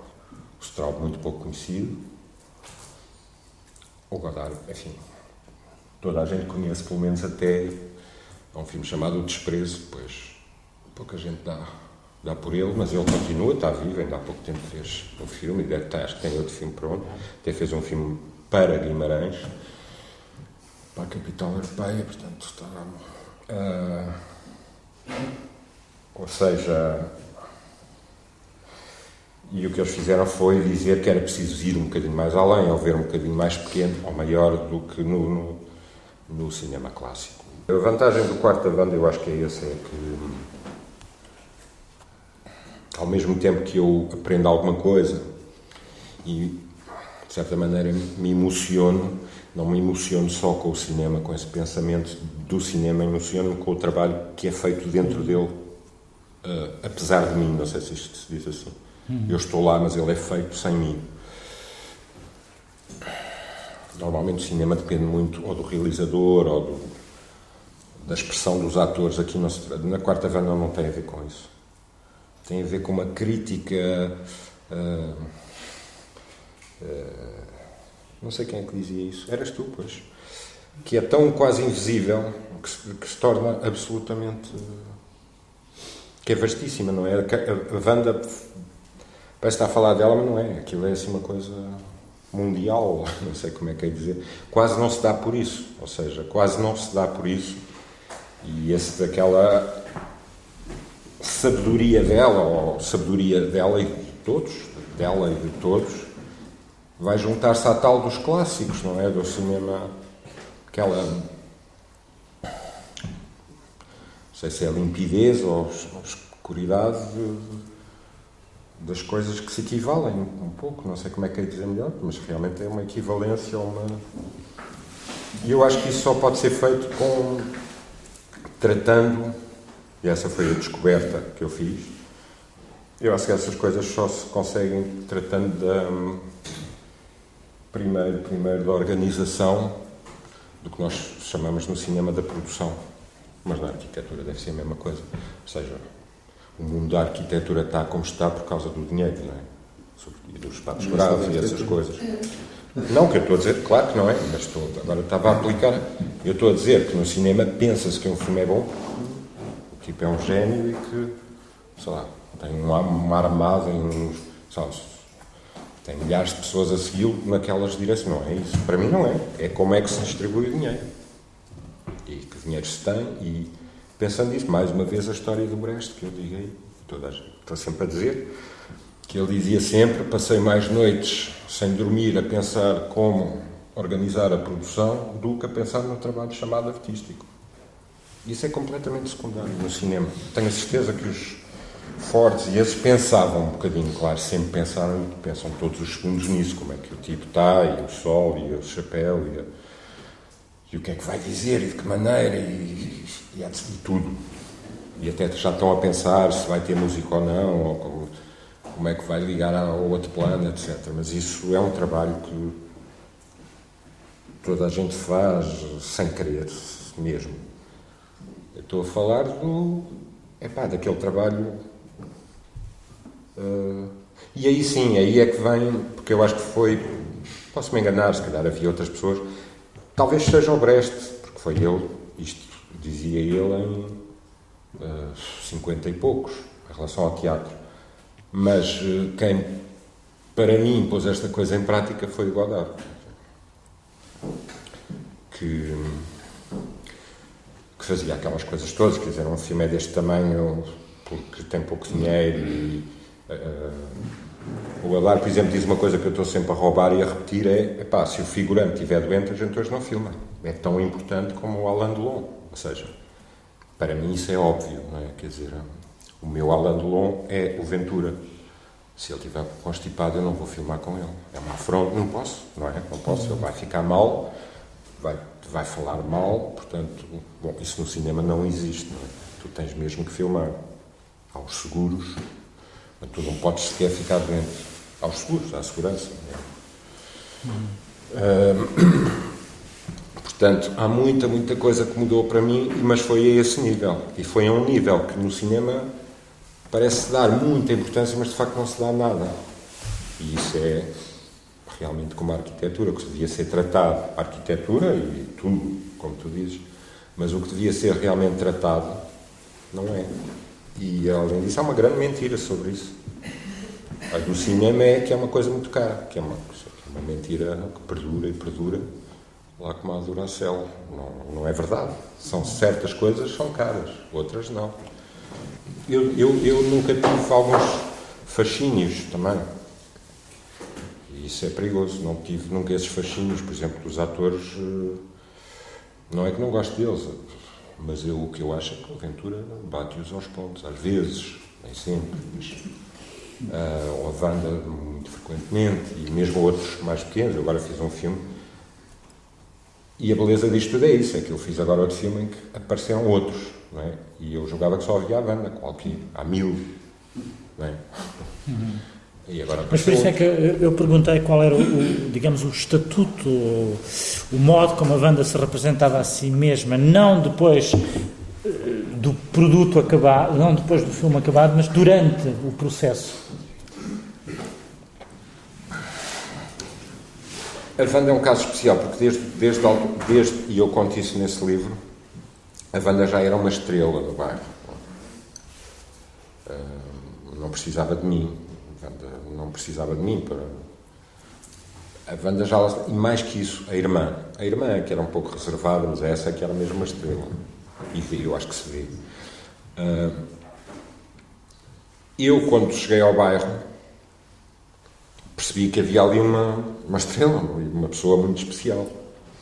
Claro, toda a gente é especial, mas havia ali uma que brilhava com, com, com aquela star quality. Como é que se não, realmente fazia drama. Ah, essas pessoas, não é? Gritava mais alto e de uma maneira muito mais. Ou falava mais baixo melhor, ou enfim, tinha uma presença, tal presença mais. Sei, forte, aguda, intensa, não sei. De certa maneira ela não precisava, porque ela disse-me logo que não queria fazer filmes nenhums. Disse-me que tinha mais que fazer. Tinha muito trabalho, foi isso que ela me disse. Trabalhava muito. Ora, o que me diziam é que ela era, estava ultra viciada, e estava, e vê-se, heroína e que não saía do quarto. Passei, pronto. Esse ano de rodagem, de estar, são coisas para isto, para perceber que ela realmente trabalhava muito, mas para isso é preciso fazer um filme, que é este. Porque eu acho que ela realmente trabalha muito, mas era preciso ela fazer um filme.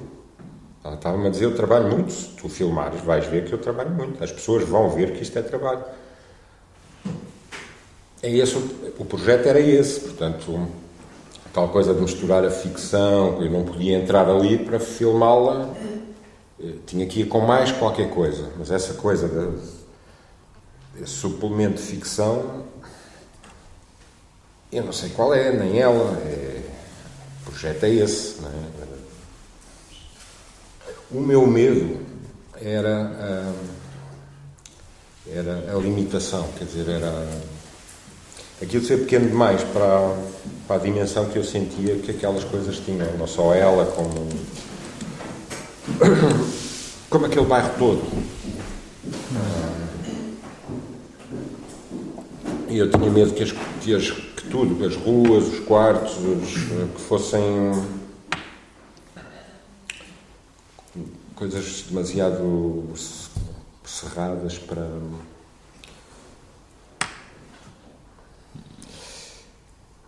Não sabia se se podem. Quer dizer, aquela ideia. Se, Não sei, um, não, é, não, não, sei se há poemas, grandes poemas feitos numa prisão, numa cela. Ah, claro que há, mas. E romances. E percebes? Aí já não sei, não sabia se. E aquilo era realmente uma prisão, não é? Como se E o bairro todo. Mas pronto, era isto que era a crítica, era estar sempre a pensar nisto e não a pensar no plano X ou na cena Y. Eu só pensava nisto. Não será isto uma prisão para mim, para eles, ou outras coisas. Isto, tudo isto que eu estou a dizer era a tal o tal fazer o filme, isto era isto o guião. Uh, a cena era apenas um resultado destes, deste tipo de reflexões ou de, de, problemas e que não eram só meus, alguns eram, coisas que eu guardei para mim, nunca, outros não, outros não. Uh, alguns muito práticos, há um que eu conto, passam em muitas páginas a falar dele, que é a famosa cena da, da morte de uma pessoa que eu queria filmar e que morreu antes de eu poder filmá-la e depois eu tentei fazer uma, uma espécie de homenagem a essa pessoa, sem ela aparecer, pondo a Wanda e um outro rapaz a falarem dessa morta. E correu muito mal, correu muito mal. E todos nós compreendemos muito sobre como fazer uma cena desse género. Mas sem qualquer proveito, ou seja, para eles, que era a nossa nunca mais vão fazer uma cena dessas. Mas na altura foi muito proveitosa. Naquela altura. Foi só pensar que na altura em que morre alguém nós ficamos num estado muito alterado, claro. O que não quer dizer que sirva para arte, não é? Para arte. Há cineastas que acham que sim. E sobretudo os documentalistas, não é? Quanto mais quente, melhor, não é? Quando nós vimos, não achamos. Achamos aquilo uma artificial. Tão artificial. Porque a cena foi filmada no dia da morte da pessoa. E aquilo era baba e reino, era ultra artificial. Além disso, só se viam eles, não se via nada à outra, porque eu queria era a outra. Não é? A tal história da presença, ou se quiseres, pronto, não é bem fantasma, mas era, mas, apesar de tudo, e isso era a grande, a grande, pelo menos do cinema, mas os, os romances é a mesma coisa. Falar daquele que não está lá, mas pô-lo lá, não é falar de mim, não é, é eu, eu, eu, eu, não sei o quê. E a cena má que nós filmámos eram eles.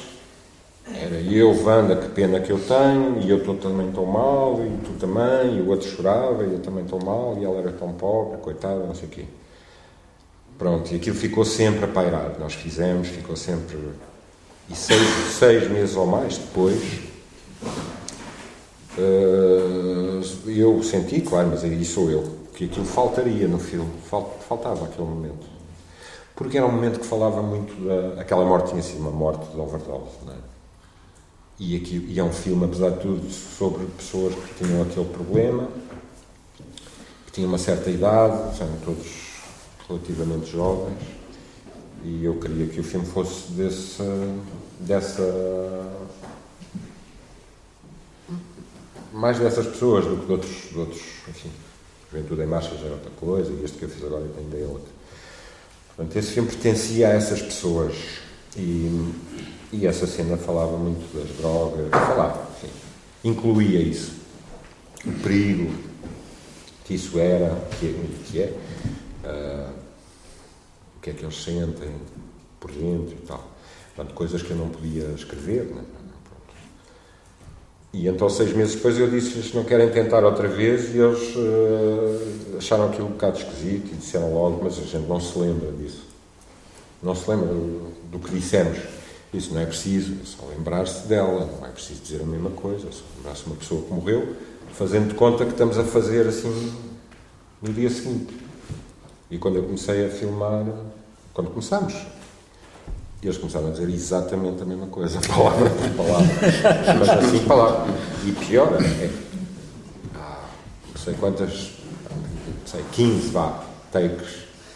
Não era eu que interrompia, era eles. Ah, espera, não era assim. E eu já estava, pá, mas façam, façam à vontade. Não, não. Ou seja, eram eles que se queriam, eram eles que precisavam de, sei lá, de um código, pequeno ou grande, era um código, era uma um quadro, um código, uma prisão, de certa maneira, um texto. Pronto. Agora, esse texto eles, estava dentro deles, eles sabiam de cor. E às vezes enganavam-se e achavam mal. Espera aí que não está bem. E, portanto, começaram, só que quando começaram a, enfim, como qualquer ator, qualquer pessoa que começa a fazer essas coisas sabe bem, há, aquilo, há sempre aquela coisa que vem de, pronto, há uma espécie de queremos pôr mais uma coisinha, um sal e uma pimenta e eles incluíram outras coisas, incluíram outras coisas que não estavam e as coisas que não estavam são as que estão agora, parecem um bocado, para mim, parecem escritas completamente por um grande argumentista, que são. Ela morreu, mas nós também estamos doentes um bocadinho. Espera aí que eu vou buscar um comprimido. Isso não havia na outra. Eu vi a Wanda levantar-se para ir buscar um comprimido para ele e disse, ui, isto, mas pronto, já estão tão drogados que já não sabem o que é que estão a fazer. Não estavam nada, quer dizer, isto é uma coisa, uma tal não sei se vocês viram isso, vejam, vejam essa cena, porque é, estão a falar de uma pessoa que morreu, pá, tem muita pena, isto como foi, e etc. E de repente começa a Wanda a tratar do tipo que está ao lado, a dizer, tu vê lá, dá uma consulta. É. E o tipo tem coisas maravilhosas do género. Ele tem. o rapaz, epá, dá, na altura dava, mas sente-se, percebe-se três chutos de heroína por dia e há uma altura em que ele diz, mas isto se calhar faz-me mal. Era a bomba para a asma. Está lá, só não ri quem não quiser. Uh, e eu vi que a Wanda ia se rir. Ela disse, não, não, não faz mal nenhum, mas não, não abuses. Até diz que vicia, a bomba vicia. A bomba vicia, ela diz, mas é preciso não abusar. Porque naquela quarta, enfim, pronto. Eu que me lembro dessa plano, e é esses momentos assim que existem, de facto, é um momento grande em que eles pararam, em que eu joguei que eles, eu fiquei, e, e depois ele atacou outra vez com não queres ficar com estas flores, e eles mudaram para, para outra coisa muito, muito triste, e é só, só, só nesse momento em que ele diz não queres estas flores, ela diz, sabes, neste, neste bairro, flores, e é só aí que eu acho que, pronto, é por aí que a outra aparece Pronto, eles tiveram a falar deles, da droga, de não sei o quê, mas no fim eu acho que é uma chamada bela homenagem à, à que eles fazem com o ramo de flores, porque é isso que está lá. É o ramo de flores era a Geni. E no outro não saía, não saía, não saía porque, porque é assim, porque às vezes é preciso não sei, o Strau, por exemplo, que eu sigo muito, mas o António Reis também dizia, é preciso duvidar da primeira coisa que nos passa para a cabeça. Pedro, depois falar um bocadinho da tua relação com, não gosto muito desta expressão, mas com o sistema de arte contemporâneo, ou seja, os museus, é que agora simplesmente foste convidado para apresentar Cuba. Mas estás... Como é que não, essa relação? Eu falo um bocado disso aí mal, por acaso. Gostava, era a parte que eu gostava de Ou seja, para, para te responder, eu acho que sou chamado, como é chamado Belatar, que se calhar vocês sabem quem é, o Kiarostami, as pessoas assim, por um lado pictórico, não é? uhum. plástico, não sei como é que isso se diz. Ponto. Não é por uma. Aquela história que eu chamo a presença, ou sei lá, que eu vejo no João de Ford é essa presença, essa, um bocado místico estar a dizer isto, mas há assim uma coisa que é tudo, não é? Religiosa, mas de forte quando há, há tudo.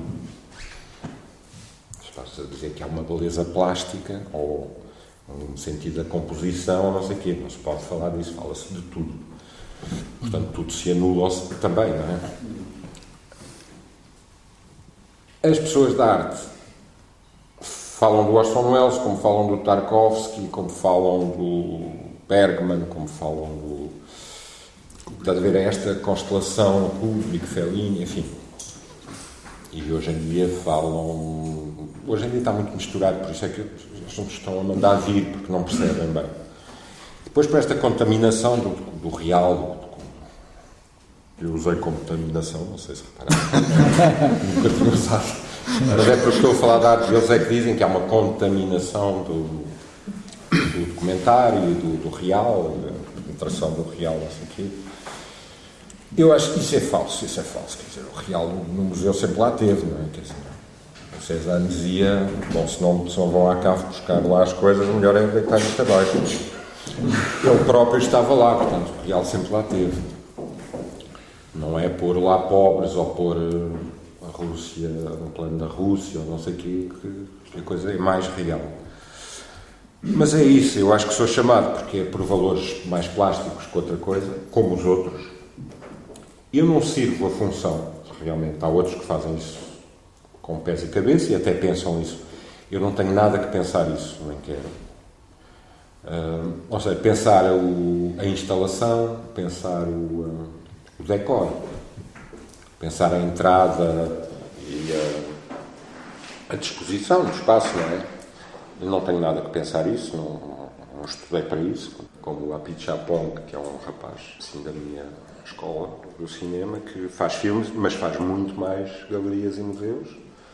E assim faz, faz uma coisa em cai neve e que assim cairá, sei lá, aqueles brilhantes que se compram no carnaval e se atravessar um fio, a coisa fica lindíssima. Uh, pronto. E pode ser que seja lindíssima mas não é isso que eu faço, não é? Portanto, chego lá, projeto na parede normalmente, nem sequer peço ecrãs nem nada, ecrãs. Uh, vejo um bocadinho o sítio e quanto aos assuntos ou às temáticas ou o que se vai ver, normalmente é sempre a mesma coisa, no meu caso. Mas também é por isso que eles me chamam, portanto não tinha nada que mudar, é o que eu lhes digo. Para mim não é muito estimulante, não tem Agora, faço porque é uma maneira de mostrar as coisas. O sítio onde eu mostro, os sítios onde eu mostro são cada vez menos. Os cinemas e isso. Já sei, há cada vez menos cinemas, vai haver cada vez menos cinemas. E cinemas para os filmes que eu faço vão, vão ser cada vez mais exigentes em algumas coisas, a duração dos filmes. Isso é uma coisa que ainda ninguém deu por ela, mas vai, vai já por exemplo, há um, pouco tempo estava a falar com uma pessoa que é distribuidor que nós conhecemos, um filme com mais de duas horas e meia que não seja americano, portanto tem um estatuto completamente especial que vai parar todo o multiplex e tem que ter um escalão assim já James Cameron ou, uh, não deve passar das duas horas e dez no quarto tem a ver com os programas de computador com todo o sistema informático dos cinemas uh, então, normalmente são sempre coisas deste género a mais engraçada, porque vocês podem. Engraçado, não agrada nenhuma. Eu, quando filmei o quarto da Vanda, isso também fala aí. Filmei com uma câmera que é para aí a tetravó destas, não é? Coisa que. Uh, a imagem é capaz de ser melhor que esta. Eu acho. E, mas em termos científicos é quase tão boa. Em números de pixels, linhas, não sei o. O problema era o som. O som era horrível e eu tive que trabalhar imenso, porque não, como estava sozinho. E na altura não havia esse tipo de coisa que tem esta, que é um microfone um bocadinho mais direcional, um bocadinho melhor, um bocadinho mais aperfeiçoado. Uh, tinha um microfone incorporado, que era o chamado incorporado da câmara, que não se via, tinha assim uns buracos. E foi com isso que eu filmei a maior parte das coisas enquanto estive sozinho, até me dizer que tenho que chamar alguém para gravar som. E daí muitas cenas eu ter, ter, tive que manipular muito na, depois.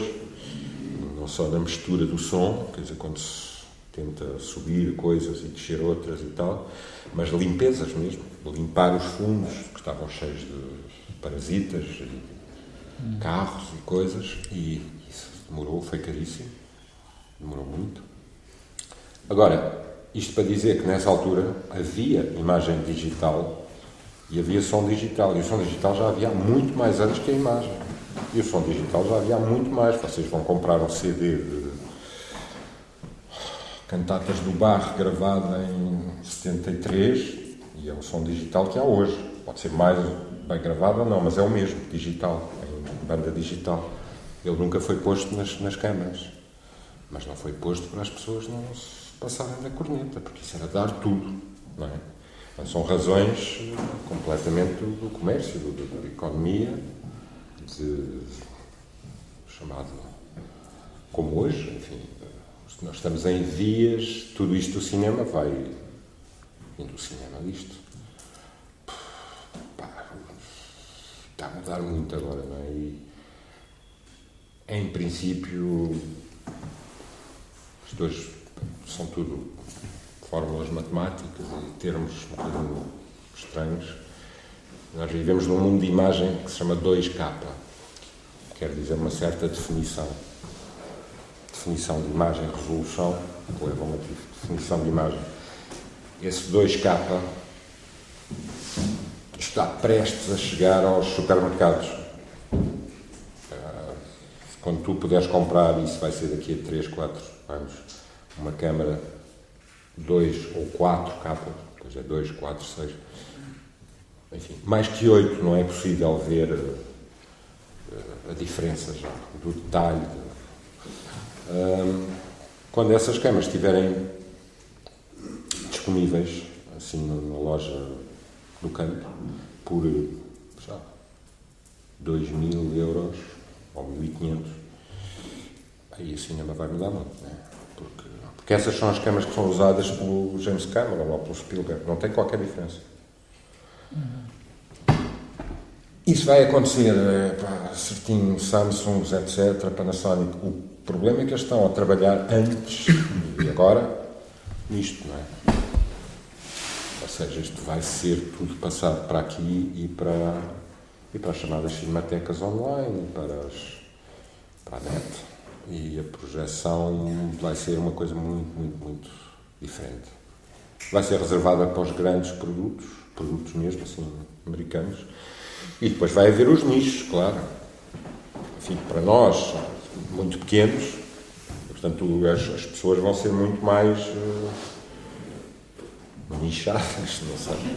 Mas já estão, já estão um bocado. Uh, uh, por exemplo, isto é tudo muito engraçado porque assim eles estão a, há uma grande discussão agora a nível alto de Hollywood, alto dos estúdios e das eh, enfim, sobretudo da Sony e Panasonic são os dois grandes tipo, conglomerados que fazem câmaras e etc.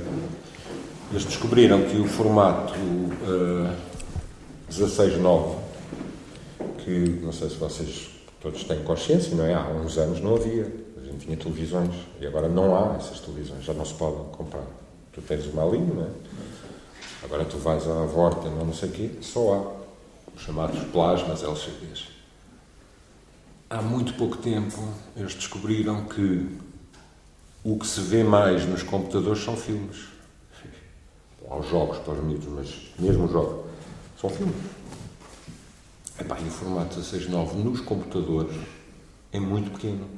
Você fica com muito preto, em cima e em baixo. Hum. a imagem é assim, e às vezes é mesmo assim. Hum. Portanto, eles estão a chegar à conclusão que o melhor formato é o primeiro, do Chaplin, o 4.3, que é este. este nível. Portanto, há um susto aí que paira. Imagina que é mudar tudo, que é voltar ao 4.3, porque é o melhor formato para ver imagem nos computadores Portanto, ou são os computadores que mudam, ou... e é o melhor formato para o IMAX, que é uma coisa que tende a regressar, que é aquele cinema total, que é uma coisa com um ecrã gigantesco, com som por todo lado, impressão dentro da imagem, do som, ficar que era uma coisa que o Jean Renoir falava pá, em 62, numa entrevista, ele disse isso assim um dia que o cinema for assim uh, e você entrar dentro da floresta e tiver uh, se esse dia chegar eu dou um tiro na corneta é exatamente o que ele diz depois disse de outra maneira num filme que o Jacques Rivette fez assim, não vale a pena não é? sair de casa ir à floresta porque tal, para quê? nem vale a pena em termos artísticos tentar essas idioteiras de fazer como como é, sei lá, filmar aqui, a, aqui as carpas da não sei de quê, da madeira, igualzinho, não vale a pena, não é? Não vale a pena, não é? Está aqui melhor. Mas pronto, tudo isto é. Eh, até tem a ver com a arte. dos museus, porque eu sentia muito que uh, estava a ir para um lado, e está, por exemplo, se vocês pensarem nos artistas de ponta, tu conheces, se calhar conhecem melhor que eu, o Bill Viola e o, os outros assim. Epá, aquilo é tão parecido com o cinema maior de Hollywood que até magoa, é? se pensarmos um bocadinho. Depois disto que tudo que eu estou a dizer, o Bill Viola só existe porque existem plasmas de, fabricados na NASA. Eu, eu, tive uma polémica há pouco tempo na internet com um tipo que é o David Fincher. Fez a rapariga do tatu. E, e fizemos assim uma coisa de internet e eu disse, pá, mas se fizeres só a rapariga com a mota, é, é, eu vi o filme e até gostei, mais ou menos. Mas eu gostei da rapariga da moto, não gostei lá dela andar aos tiros, mas não tem interesse nenhum. Mas fazer só a rapariga e a moto. Ele ficou, parecia que eu tinha insultado tudo. Não que isso era possível fazer um filme com uma rapariga e uma moto. Isso desapareceu do horizonte da, do, das possibilidades. Não é possível. Se é filmar, parece nesse plano, não é? Pronto. Nesse, nesse, nessa patamar de economia dele, de economia, que é economia e ideologia. É, já não. Aquilo já não. Dizer, mas que raio de coisa que estás a dizer, não é? E eu, o que eu estava a desafiá-lo era fazer as mesmas três horas só com a rapariga e com a moto. Que é um bocado a Wanda, não é? Porque ele estava a dizer, ah, na Wanda não acontece nada. Pois, está bem, não sei a tua opinião, mas depois. Uh, bom, enfim, andámos a. Mas. Mas as maiores coisas, assim, as coisas mais. estarão agora na Bienal de Veneza, já tiveram noutras, são sempre coisas eh, da arte contemporânea que tem a ver com a imagem e som. A pintura e a escultura, bom, isso é outra coisa. Eu, até eu analiso de outra maneira, mas isso que tem a ver com a imagem e som aproxima-se muito do pior que é o cinema americano hoje. Do pior no sentido mais uh, parado, quadrado, dependente de, apenas e só do poder, do dinheiro e disso tudo. Porque o Bill Viola é, pá, igualzinho ao Spielberg. Mesmo nas ideias, não sei se é aqui, mesmo as ideias uh, de fim do mundo quase, não é? estão sempre naquela coisa do fim do mundo, é assim uma filosofia um bocado apocalíptica do eh, não é? Há ali aquela, aquelas coisas um bocado dúbias, não sei o que é que eles têm na cabeça, mas estão sempre. Não há nada que seja concreto, no fundo, no fundo, não há nada que se veja. E no cinema o que queria era ver umas coisas, mas ainda não se vê nada, não vejo nada, nada. Quer dizer, vejo, mas não vejo nada que reconheça. E é isso que eu. É a velha coisa, e eu acho que a arte, para finalizar, essa, enfim, o vídeo nos museus, mas eu acho que também a arte, e aí incluo tudo, está cada vez mais a fugir àquilo que era a sua vocação. Isto agora vai ser muito polémico. A sua vocação, eu quase diria. Pedro, deixa-me só dizer uma coisita muito assim pequenina, que é, tem a ver com uma coisa que tu disseste, que não percebias o que era isso da cinefilia. É uma que ele tem. Que ele tem, que vai agora. Não vai mandar-se para Não, e tem a ver, que eu acho, com a parte do que o Pedro teve agora a dizer. Eu acho que isso da cinefilia tem exatamente a ver, hum, se calhar, com isso do, do confronto com o real, que a arquitetura é também só o que faz, não é? Tem que pegar num lugar, tem que pegar numa matéria, tem que pegar numa coisa, tem que tem que permitir que aconteça num determinado sítio e, e promove assim, uma, uma, espécie de condição em que isso aconteça. E com o cinema, ele estava a falar ainda há bocadinho no Chaplin, no Chaplin, a propósito de, de ele ensaiar uh, com, a, com, com, o filme. Eu acho que há poucas coisas, talvez a música, e tu também falaste sobre, isso, em que eu não sei também como é que é dizer melhor do que isto, mas em que a gente se possa encontrar tanto, tanta gente ao mesmo tempo. Como o cinema. O cinema. Uh, e o Charlot, é o, é o, ou Chaplin, ou como quisermos chamar, é o exemplo maior uh, disso. Para já não é preciso explicar a ninguém, nem uma criança, nem um velho, nem um chinês, nem um português, não sei o quê. E tem esse, essa relação sempre, e por causa disso, por não ser, não é preciso explicar a ninguém, porque tem essa relação com o real muito forte, e com as emoções e com isso tudo. Hum, eu acho que a cinefilia tem muito a ver, ver com isso. Não? É? Os cinéfilos, na melhor das hipóteses, acho que não são os maluquinhos, como, como os jogadores ali do casino, eu sou um deles, dizer. Mas que, que tem a ver com pessoas que, que percebem que o cinema é uma espécie de possibilidade eu apetece-me dizer isto, apesar de ser muito, muito batido e estar muito gasto hoje em dia, mas ainda é uma espécie de resistência relativamente a uma data de coisas que estão a acontecer. Eu também acho que na arte, na arte contemporânea, mas também na, na, na arquitetura. Isto que eu estava a falar ainda há bocadinho sobre, ou que tentei dizer sobre algumas coisas que estão nos filmes do Pedro, são essas tais coisas muito concretas. Elas não, quer dizer, o que está lá é um olhar sobre elas, porque elas não estão lá, não é? Estão, estão são umas imagens, umas cores, um preto e branco, um claro escuro, etc. Mas tem um olhar sobre elas que as torna muito reais. E que as torna muito reais e muito reais quer, quer dizer que também tem a ver com os sonhos, claro, não é? E com, e com as maluquices e com as... Mas há outra coisa só que eu gostava de dizer e que tem a ver exatamente com, com isto, é que o que me parece que os filmes do Pedro e o cinema em geral porque eu acho que os filmes do Pedro são muito fundados no cinema. Quer dizer, eu estava a falar do Stars in My Crown, que é um filme pouco visto aqui. Em Lisboa é difícil de ver. Bem, mas é possível já um DVD já para ver numa televisão. Mas nesse filme há uma cena, eu nunca te disse isto, mas há uma cena que é o Ventura a carta, que é quando, quando ele no fim está, está a ler a carta. Quer dizer, isto não tem nada a ver com referências, aquelas coisas de... Mas é aquilo, é um transporte que é possível fazer de filmes para filmes, como tu Não, mas esse filme, fazer esse filme, por exemplo, é, uhum. é, essa cena, mas eu acho que esse filme é essa cena no sentido que é mesmo isso, é um, a famosa página branco. Uhum. é um filme que ias ver. É uma cena em que há um... Uma página branco, em branco, pois, ele é, um uma, projeto, é uma coisa a escrever, é um filme a fazer.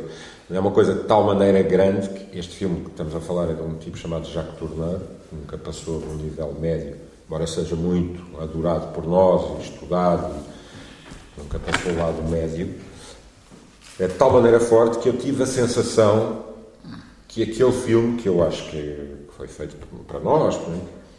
penso tanto naquele filme, que quando encontrei, conheci um grande, talvez o único historiador americano escreveu livros sobre esse realizador, andou à volta das pessoas com quem ele trabalhou e tudo, uma vez tivemos um diálogo, já saiu aí, sobre isso. Eu perguntei-lhe se aquele filme, se o John Ford, que é esse sim, pronto, um dos maiores da Costa, não tinha copiado esse filme. O John Ford fez um filme quase ao mesmo tempo, foi rodado mais ou menos, de facto, um bocadinho depois, que tem uma coisa que me parece completamente copiada deste filme. Essa história da página em branco. Eu vou-vos contar uma história e faz o discurso mais sublime sobre tudo, sobre realmente tudo. E depois, Mas é um sublime para qualquer pessoa que veja, acho para qualquer criança, acho que. Pois. E, e não só vos conto essa história, como o leio. Vou-vos ler esse livro, esse livro, esse, esse grande livro. E depois no fim atira o livro para o chão e não está lá nada escrito. Que é isso? E o Ford copiou isso, ou seja, era tal maneira, era óbvio, era óbvio. É assim uma matriz, é, provavelmente já está antes, mas pronto, cortei a palavra. Não, não, não, não. Mas há uma é coisa no Chaplin, por exemplo, estavas a falar da arte. Por isso é que, por exemplo, o Chaplin, uh, e eu tive essa conversa com várias pessoas já de museus, acaba sempre no Chaplin, para mim, se voltarmos aí é muito fácil, porque o Chaplin nunca foi o tipo em que dizes, ah, que cineasta tão não, é? não há nada de uh, plástico, digamos assim, à primeira vista, não há? Uh, são outros os valores, ainda hoje são.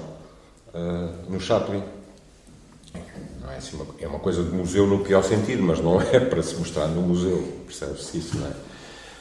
Porquê? Porque o Chaplin, todo o trabalho dele, como diz o, o tal Straub, sempre disse, é um trabalho completamente cinematográfico, de, de, de, quase científico. Ele estudou o movimento a um ponto e elaborou e, e definiu para sempre, para sempre. O Straub diz que melhor ainda que outros, que passam por ser mais maiores uh, cineastas, ou como ele diz, montadores, porque realmente o cinema é muito, ou é a montagem para nós, como o Eisenstein, que é um grande montador, etc. O Chaplin é o Chaplin, porque o Chaplin estudava o movimento, pelo facto de ser uh, equilibrista e mimo e cómico, e tinha que estudar isso. E o Keaton também, bastante. Depois há um comentário que se pode dizer sobre isso, que se chama Unknown Chaplin, que é fenomenal, em que se vê essas coisas. Tudo isto que eu estou a dizer. Unknown Chaplin. Ah, DVDs. Uh, mas ele fazia isso, portanto, e ele estudava o movimento, quer dizer, quando acaba e quando começa. Ou seja, quando é que levantar este copo começa, é? E é aqui que a gente deve começar o movimento, e não antes nem depois. Ou seja, isto, estabelecer uma espécie de carta para o cinema de como tratar o movimento no cinema. E isso era imprescindível fazer, ele fez, existe, não é respeitado. E quando não é respeitado, como diz o Straub e eu também, pode não ser respeitado, mas então tem que ser levado a um estado tal de. Enfim, o Godard fez isso. Por exemplo, Godard não inventou, mas fez coisas que se chamam jump cuts, que é. inventou um bocado isso. De facto, antes dele não havia. Ou seja, tens uma coisa, corta, estás na mesma coisa um bocado depois, mas na mesma, não é? Na mesma imagem. Isso foi o, foi o Godard que. Ou seja, aí há uma clara violação dessa regra, mas enfim, há um transporte para outra coisa também, de outro género. Mas respeita o movimento de outra maneira, sei lá, há outro movimento, há um, um transporte. Mas deixa-me só acabar, que só queria dizer uma coisa pequenina ainda, que é esta. esta isto que eu estive a dizer sobre a relação do cinema com o espaço não passa só pelo que se vê. Ou seja, não passa só por aquilo que se vê, evidentemente, assim. Passa imenso por aquilo que a gente sabe que sente e que acaba por ver, que está por trás do filme. Ou seja, há aqui um trabalho feito sobre o cinema que muitas, muitas vezes se diz que é outra coisa já. Eu acho que está perfeitamente mas evidentemente na sequência desses filmes que são, que são, que são o cinema, não é? A gente reconhece, eu pelo menos reconheço imenso e podemos falar sobre, sobre isso. E o que eu acho que é assim, uma, uma espécie de, de dá, dá, dá energia, se quiser, é pensar que isso pode ser feito em relação a outras coisas. Quer dizer, como é que em relação à arquitetura, estou sempre a pensar sobre isso e tento, tento pensar sobre isso com os filmes dele, mas com os filmes de muitos outros, porque se calhar os filmes que ele fala, há pouco o John Ford que ele fala, fez três filmes maravilhosos no ano. Quer dizer, todos eles são o máximo, não é? Ele demora, demoras quanto para fazer um filme? Muito. Três anos. Portanto, é, é não, mas é nove é, vezes mais. Pronto, é pior que isso. Não sou eu que demoro. Pois, pois, a questão. As coisas hoje. Pois, isso é a questão é essa. E com, com a arquitetura, como imaginam, será isto levado muito mais longe e com outros trabalhos. muito mais devagar. Pois, se calhar é isso. Não, é verdade. Isto é verificável. O nosso amigo Vítor contou-nos isso. Mostrou na escola de cinema. Eh, é outra maneira, mas é a mesma. Mostrou já, e estava desolado, como, não sei se nos contou aos dois, mas é um professor da Escola de Cinema de Lisboa, da Escola de Cinema, que eu fiz há muitos anos. Enfim, não é a mesma, mas é a Escola de Cinema. Nos mostrou no outro dia, não sei se é o primeiro ou o terceiro ano, tanto faz, o Pierre Rolfou. E os alunos ao fim de meia hora estavam doidos. Estavam a sair da sala. Pierre Rolfou. Tem mulheres nuas. Mulheres nuas por acaso não têm. Queriam ver. Mas tem mulheres giras, e homens giros, e pistolas, e cores, e. Epá, é pessoal de 20 e tal anos, não é? Portanto, além de eu achar que estamos perdidos, isto quer dizer que há aqui coisas sobre o movimento, não só poético, que são gravíssimas. Há assim uma apreensão do movimento que é diferente, é outra coisa. Os estudos destes gajos todos eh, está perdido um bocadinho. Ficou tudo confinado a isto que eu estou a dizer, é pá, quer dizer, estudar o movimento. Porque o que há de bom, acho eu, seja na arquitetura como no cinema, é que há um movimento lá que já está na tua, ou que encontra o teu movimento. O que eu acho por exemplo, das câmaras, quando elas se mexem, Eu não preciso de mexer, mas isso antes de mim, mil gajos fizeram isso, não, estou a dizer nada. Eu acho que eles sentiram que não deviam mexer, porque a pessoa está a mexer. Eu não vou mexer isto porque a pessoa que está ali sentada, eu estou a ver que ela está a mexer. Quer dizer, eu quero que ela mexa. Há um japonês que faz isso e nunca vi que é oso, que pá, aquilo não mexe assim, aquilo são terremotos permanentes, cada plano é um hecatombe. É verdade o que eu estou a dizer, não é? Morre sem ali, tudo cai. Como no quarto da Wanda, quando eu via aquilo parado, pá, aquilo não pá, desafio alguém a dizer um filme que tenha mais travelings, uh, panorâmicas sobre vales e montanhas, estava atrás dela, não é?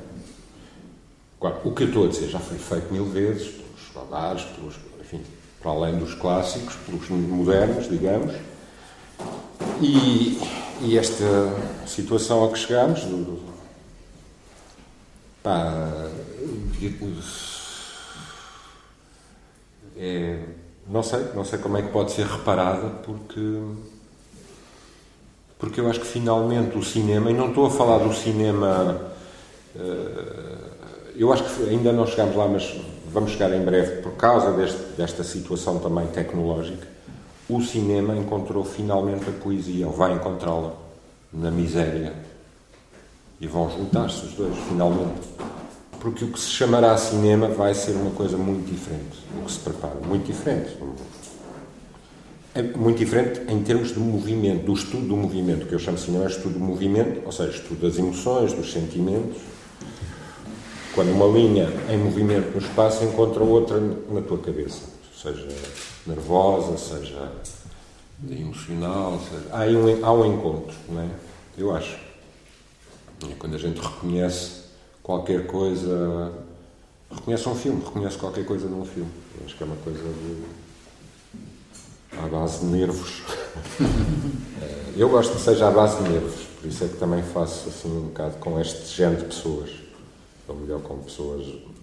Não é que sejam associais ou marginais, embora eu pense que essas pessoas pensam muito melhor que as outras, sendo cada vez melhor, não é? Mas. E gosto que as coisas sejam elaboradas, ou seja, que tenham. elaboradas, realmente construídas. E o melhor exemplo disso, pai, terminarei, é o Sr. Luís Buñuel, que não há mais construções mais perfeitas que as dele é um grande cineasta do espaço, do movimento, é o mais habilidoso de todos nós, quase. Nós, digo cineasta. É um filme do Buñuel, uma construção espacial para nós. Agora com os DVDs, é, para mim é bestial, porque vê-se como é que ele pensava aquilo tudo e testava. E... Mas ao mesmo tempo, a sensação que eu tenho, não sei se vocês não devem, assim como eu, ver o Buñuel todos os dias que eu faço, não todos os dias, mas mas a sensação que eu tenho é que o Buñuel, cada, não é dia, é cada minuto que passa, fica mais real, naquele sentido, é que vão ver, a sério. Como é que tu chegas a essas, a essas pessoas, a aventura, a dança, que se transformam em, em personagens? Como é que chegas até eles? É outra vez a história da página em branco, lá misteriosa, do tornado, não sei o quê. É que eu fiz um filme que por, não é por acaso, que era para ser uma remake, mais ou menos, de um filme desse Jacques Tourneur que se chama I Walked with a Zombie, que é um filme assim, de aventuras numa ilha misteriosa com zombies e coisas dos anos 50, né? Pai, preto e branco, se calhar alguém conhece. Uh, e fui para. Na altura apeteceu-me ir para Cabo Verde tentar refazer uma coisa assim parecida. E hum, arranjei maneira disso, ou arranjaram, porque na altura tinha um produtor, que era o Paulo Branco, que arranjou maneira disso, meios, as condições, os técnicos e tal. Eu cheguei lá e espetei-me, é? Completamente, não sabia lá fazer, fosse o que fosse, sobretudo olhar para vulcões e isso, sei lá o que é que isso é. Nem acho que ninguém saiba, não é? Acho que ninguém sabe o que é isso. Hoje. Na altura eles sabiam, não é? Todos eles, escritores, cineastas, filósofos, todos eles sabiam que era uma montanha, hoje ninguém sabe. Pior, eu acho que na arte aquilo fica sempre muito mal foi que. Fica sempre mal, quer dizer, uma montanha num, num filme hoje em dia, um vale ou o oceano, se não leva logo uma, uma dose de barra em cima, eu não, não fica bem. Não, não, não dá, não, não se pode ver um oceano num filme hoje em dia, pelo amor de Deus, não. É assim para passar de uma cena à outra. Já, ah, pronto, lá vai outra vez. Ninguém sabe fazer isso. Ninguém sabe pôr a coisa em perspectiva, como se diz. E era realmente isso. Não há ali perspectiva. Filma-se assim um mar de frente, a montanha de frente. Não há perspectiva. Não há ponto de vista, não há relação. Não há relação entre a montanha e as outras coisas que lá estão, etc. E foi isso que eu me disse: eu não sou capaz de fazer isto, não tenho nada a ver. Não, não sou deste tempo, este tempo é antigo, não sei qual é. E eu só gosto é das, das pessoas, das caras e do, eventualmente do que eles disserem, mas para já. E foi assim que eu cheguei muito perto. Passei para um lado muito documental durante o filme, para resumir, aqui, documental. Reduzi muito a equipa, a equipa foi-se reduzindo, ficou só quase a câmara e o som. E as pessoas do, da Ilha do Fogo, ou seja, os atores profissionais que eu vejo foram-se. Eu não digo que os tirei do filme, mas se alguém vir esse filme que se chama Casa de Lava, vão ver que eles vão ficando cada vez mais inertes à mesma história, muito triste para mim, custou uma cicatriz. E que eu esqueci-me de dizer ao ator principal que ele podia estar em coma no filme todo. E é um ator que gosta de exprimir. Portanto, ele todos os dias me perguntava. Para já fazia-me assim umas coisas que me irritavam, que era. Eu estava na cama e depois dizia-me viste. Eu disse, não, ah, eu mexia ali um bocadinho em cima da sobrancelha. Ah, bestial, pá, bestial. Já na próxima cena vou mexer do outro lado. Ah, está bem, faz lá. Só que um dia ele irritou-se mesmo e disse: Eu não entro mais nisso. Disse que eu estava na cama, não sou um ator deste, eu venho do método. Não era do método, mas, mas vinha de uma coisa parecida. Ah, disse: Era uma super vedeta. É o tipo que entra agora no James Bond e assim. Quer dizer, é tipo, eu agora sou amigo dele, mas entra nos filmes do Jim Jarmusch, foi por isso que eu escolhi. Porque ele tinha-me dito que ele era. Pronto. E era, mas, mas era complicado, problemático, eu provavelmente também, portanto. Não. Mas tínhamos esquecido disso, não é? É que ele era um zombie. Pá, um zombie é um zombie, não é o, só o Marlon Brando. o zombie tem que estar assim, não pode. Ela é maluca também, tem que estar catatónica. Como é que é? está catatónica? Estava tudo. Os outros é que podiam mexer, eles não estavam. Portanto, só mexiam os, do, os, do, os de lá. Só quando eu chegava ao pé dos de lá, eles ficavam todos. Eu ficava tão envelhecido que ficou tudo assim, já nos retratos. Mas pronto, foi aí que eu aprendi isso, de não gostar de estar ao ar livre, nos filmes. Não gostar, não saber. Eu gostava de saber, mas quem é que diz? É o Lubitsch, não é? Que tu vais dizer. Antes de saberes filmar um ser humano, tens que saber filmar uma montanha. Pá. Era o Lubitsch. Ainda por cima o Lubitsch, que é um tipo que faz só portas. é verdade, é? Só, esse é que é bom nas arquiteturas. Uh, filma umas portas, umas montanhas na Alemanha, mas uh, no princípio, princípio da carreira muda dele. Pronto, tive que aprender isso e, e e no fim desse filme tive então a tal página em branco que é que eles deram a mim e eles, a equipa toda, mas eu fui assim o, pronto, o chefe, uh, deram-me muita coisa para transportar para Lisboa, presentes, não sei o quê, porque pronto, Cabo Verde a maior parte estão cá, cá, enfim, em Lisboa. Lá onde a gente filmava eram praticamente só mulheres, porque os homens tinham saído, e, e poucos. E, portanto, está tudo na amadora, tudo. E, portanto, assim, olha, agora vão-se embora, levem isto ao, ao, meu filho, ao meu pai, ao meu irmão, não sei o quê, que é café, que é café, vinho do fogo, folhas de tabaco, grog, tudo, toneladas e toneladas. E cartas. Portanto, lá está. Portanto, eu levava uma sacada de cartas uh, que depois andei alegremente, alegremente não, mas tive um bocado de medo, a distribuir lá no bairro das Fontainhas. Foi assim que eu descobri mais ou menos o bairro. Sabia que ele existia, já lá tinha passado, mas Era um tipo de coisa onde só, um tipo como eu só vai para comprar qualquer coisa ou vender. Não havia. E assim como levava aquilo, a tal carta, mesmo sem eles saberem o que era, um bocado de papel entregue. Era a carta, é, quer dizer, era o salvo conduto, não é? Uhum. E foi isto, foi assim que eu os encontrei. Uh, através de, de, cartas que eu não sei o que é que dizem. É? Devem dizer uh, como estás, meu irmão, acho eu. Se calhar não. Não voltes cá, se calhar dizem. Não, estás a ver, mas isso é que é bonito. Eu comecei a fazer aquela. Eu fui investido numa coisa quase mágica mas também na minha mão que eu lhes passei, não sei se era bom ou se era mau. É que é preciso pensar nisso, não é? E isso os filmes também fazem. E eu nunca pensei, nunca pensei, nem quero pensar se é bom ou é mau. Eu entrego uma coisa. E foi assim. A Wanda e a irmã e a casa da Wanda, enfim, a família foi assim. Uh, estavam muito mais próximas de mim, porque era a idade e nessa altura eu dei muito mais sempre com os mais novos. Embora os mais velhos, evidentemente, por causa das cartas, pá, quase me obrigassem a ficar. Eu tive, tinha era que ficar, eu tinha que voltar amanhã para a festa de não sei quê, para não sei quê, porque isso, pá, aquilo tinha, mas ainda, qualquer gueto desse género ainda tem em todo lado do mundo que é. Há aquela coisa que tu entras e depois para sair já é complicado.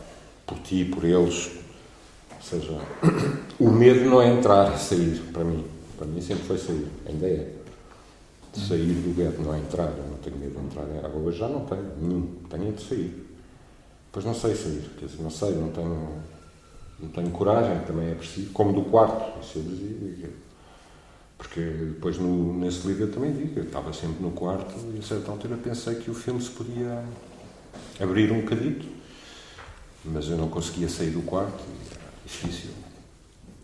Mas um dia saí. Mas tive que ser puxado pelos rapazes, que é outra parte do filme, masculino, também mais infantil, se calhar, mais cinematográfica. Também eu acho que os rapazes são mais cinema e elas são mais revista. Revista de Paco Meia. e acho em geral sempre que as mulheres no cinema são mais teatro e os homens são mais cinema. Pela pose e tal. Os homens posam muito mais, Marlon Brando, Dimas, as mulheres não têm necessidade, não é? Uh, a voz também. Os atores falam sempre muito mais baixo. Ventura foi mais misterioso porque o Ventura era um tipo que eu via desde essa altura, desde que entrei no bairro. Mas o Ventura era um tipo esse era o, a pessoa de quem eu tinha medo. Eu, tinha, assim, eu fui, pronto, um, dois, três, quatro dias, uma semana e tal. Estás lá, já, já viste toda a gente. E como eu disse há bocado para atenção, como eu disse para, para a RTP, fiz mal porque disse, pá, eu não sou a Catarina Furtado. não, eu queria dizer a Unicef. Eu queria dizer, ah, aquela da Unicef, não é da Unicef, não. Isso é embaixadora, é não sei o quê, do bem-estar, não é bem-estar, é do, da boa vontade. Do bem-haver. Uh, Pronto, embaixadora da boa vontade. Estava a dizer que não era isso. Eu, mesmo estou lá, há pessoas que me odeiam de morte, e eu também odeio. Não gosto. Nem elas gostam de mim, nem dos filmes, nem de nada, mas pronto. Ou seja, queria explicar que isto não era nem a Unicef, nem uma coisa humanista. Uhum. E, portanto, continua mesmo género. Mas estou lá e... Mas estavas a contar o Ventura, como que conheces E o Ventura era, não era, portanto, daqueles dealers ou daqueles tipos de quem se tem medo num sentido daqueles que eu tinha medo, era do Ventura, não era medo, mas foi o tipo que me, digamos, atormentou ou assombrou. Porque o Ventura, nessa altura, era realmente o doido lá do sítio. Doido, mas não bobo. Doido no sentido um bocadinho zombie, um bocadinho... O Ventura é muito grande, é um homem grande e estava mais novo, estava mais possante. O Ventura andava descalço. A Ventura saía com a roupa com que estava, mas assim, umas coisas incríveis. E depois eh, Ventura cantava, em vez de falar, falava muito pouco. E quando dizia qualquer coisa, eram assim, ultra, coisas ultra transcendentes, género bom dia. Outra dá a dizer. Não, não, dizia assim coisas mas sobretudo cantava. E ficava muito a olhar para mim, e para o que ele andava a fazer quando estava a filmar nas ruas ou assim, lá dentro. Ele passava bastante pela casa da Wanda porque lhe davam aguardente, enfim. Dizer que o Ventura não, ali não há pobres nem ricos, não é? Não é um bairro que não tem, como dizia o João Bernardi muito bem, é daqueles sítios, e isso é bom para o cinema, para outra vez, é aquela abolição dos extremos, não é? Nada artificial, realmente concreta. Não, o Ventura não era doido, mas era um, um caso de selvageria, de loucura absoluta. Não era pobre, porque era tão pobre como os outros. Uh, eu digo sempre que ele foi o meu assistente no quarto, porque estava a assistir, estava sempre lá. Eu sempre que saía do quarto ele estava assim, ou ali, ou ali sentado, ou ia a passar. E um dia lá me disse, foi ele, estava, como é que estava a correr bem. E isso aí fez muita confusão perguntei como é que ele. Pronto, acho que é assim uma sabedoria imensa dizer se estava a correr bem. Eu disse não, nunca corre bem. E ele disse: Pois é, pois é. E foi-se embora. Não, mas há assim uma espécie de. Para além da figura física, da tal presença. Do, e, e ele transformou-se. Houve alguma modificação pelo facto de o ter é assim, participado nos teus filmes? Realmente, o Ventura tem um problema de saúde mental. Pronto. O Ventura caiu, teve um desastre de, de cair de um andaime e de que é o clássico, era o do carta, no Casa de Lava, era isso, era um, não se vê, mas era essa a história. Um operário que cai, fica em coma e vai morrer a Cabo Verde. Este Ventura é o caso real. Há muitos. No Juventude em Marcha fizemos uma pequenina história com um que sobe a um posto para ir buscar eletricidade, isso é um clássico. Vai buscar, morre ou fica sem braço ou sem perna. Todos os bairros do Lata têm histórias dessas. O Ventura caiu e ficou mal, ficou mal, ficou, tem problemas motores e tem problemas de, pronto, de esquizofrenia, digamos, que já tinha, que foram Pá, eu não sei, que sei eu, não é? Como diz o outro, mas nem quero pensar nisso. No fundo, não. Pá, não estou, quer dizer, se, tomasse, se levasse alguma coisa dessas em conta, não ia fazer filmes com ele destes. Fazia assim os maluquinhos ou não sei o quê. E foi isso, eu disse a uns tipos lá, amigos meus do bairro, disse, pá, decidi fazer um filme com ele, antes de o convidar, o que é que tu achas? E falei a todos que era assim um comitê que eu tinha, que são os tais que faziam assim as críticas e autocríticas, que me diziam estás muito mais no filme do que nós. Não mostras os nossos problemas. Era, assim, era. Quer dizer, uh, embora no quarto da Wanda, isso eu disse aí, isso é coisa. Mas são coisas que não têm mesmo preço. O mesmo gajo que disse isso disse assim. Mas pronto, tens ali uma coisa que é muito importante e é um plano que dura para aí 20 segundos. O quarto banda tem 3 horas. Que é uma miúda a ler. Hum. Eu fiz aquilo, se queres que diga, por, por, porque adorava e adoro a miúda, que hoje em dia e acho lindíssimo e, tal, e aquela coisa, bah, bah, bah, bah. E a mim tudo aquilo parecia perfeito. Só, pronto. E o gajo disse, mas isso é muito importante o que fizeste ali com a.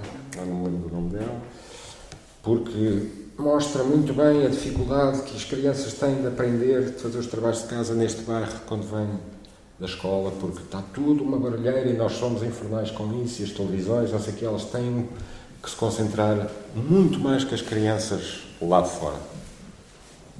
Eu não tinha visto isso. Mas uh, funciona assim. Funciona assim. Mas o Ventura, para além de ser isso, é o segundo ou terceiro tipo de Cabo Verde que chegou àquele bairro. É a segunda ou terceira barraca construída. Digamos que é a primeira, pioneira, um dos pioneiros. O Ventura é mesmo um herói, é um dos heróis daquele bairro. É um homem, é o, como se diz, é mesmo aqui a tall man, tall story, aquela coisa americana do pioneiro. Para um lado e para o outro era um marado, completamente doido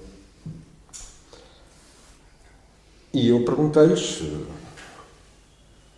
E todos eles, estes que me diziam isto da, da miúda e os, os, os que eram os tipos, disseram: não hesites, faz, faz, faz. Ele vai perceber tudo. Eles não, não eram estas as palavras, mas eles estavam a dizer: o tipo é um gênio, não sei o quê. Um gênio por causa da loucura, não é? Sempre esta coisa associada. Mas eles diziam: não, não, não tens problemas, se houver problemas a gente ajuda e tal. E eu fui-te perguntar ao Ventura e ele disse-me: disse, não era um filme, uma coisa assim mais ou menos, mas foi muito pouco. Doze palavras e ele disse: pode ser. E pronto, foi assim. Aliás, ele está sempre a dizer: pode ser. Um, não a tudo, mas. Uh, pronto. Aconteceu depois que o Ventura. Isso tem a ver com o que tu estavas a perguntar. Uh, foi sempre a pessoa da equipa do Juventude em Marcha, que é o filme dele, que estava sempre lá antes da gente chegar. Estava sempre pronto, estava sempre lá, ou seja, eu, o meu medo era que ele não aguentasse, ou que, pronto, as coisas de saúde, não era a loucura, eram as coisas de saúde físicas mais, de, e depois de, sei lá, de um tipo que tem tinha na altura 40 e tal, cansado, e dissesse pá, não saber destes putos. Parece foi sempre o primeiro. Filmámos um ano e meio, era sempre o primeiro. Estava lá, bolas, não. Pronto, o gajo tinha sido pedreiro, isso não se perde, não. É? o gajo trabalhava mesmo. Isso é uma diferença. E foi ele que puxou imenso, mas momentos assim de desânimo e puxava de certas maneiras. Inventou muita coisa no filme, muitas coisas muito boas. Há uma cena que tu, enfim, que eu já te ouvi contar, que é muito curiosa, que é aquela cena do Juventude em Marcha, onde ele está, uh, que tu levas ao Gulbenkian. Não, pois, isso não estava previsto no filme, porque o que estava previsto era exatamente. E a Gulbenkian é assim um corpo Cristo estranho, não é? caso, é mesmo. porque o filme era mesmo a barraca, assim, um transtorno na barraca. E, e, o bairro hoje em dia, com os tipos de problemas dos jovens no bairro. Aqui o do, do museu aconteceu porque a gente uma vez, nós, a equipe éramos quatro, quatro ou cinco, íamos num carro, fomos.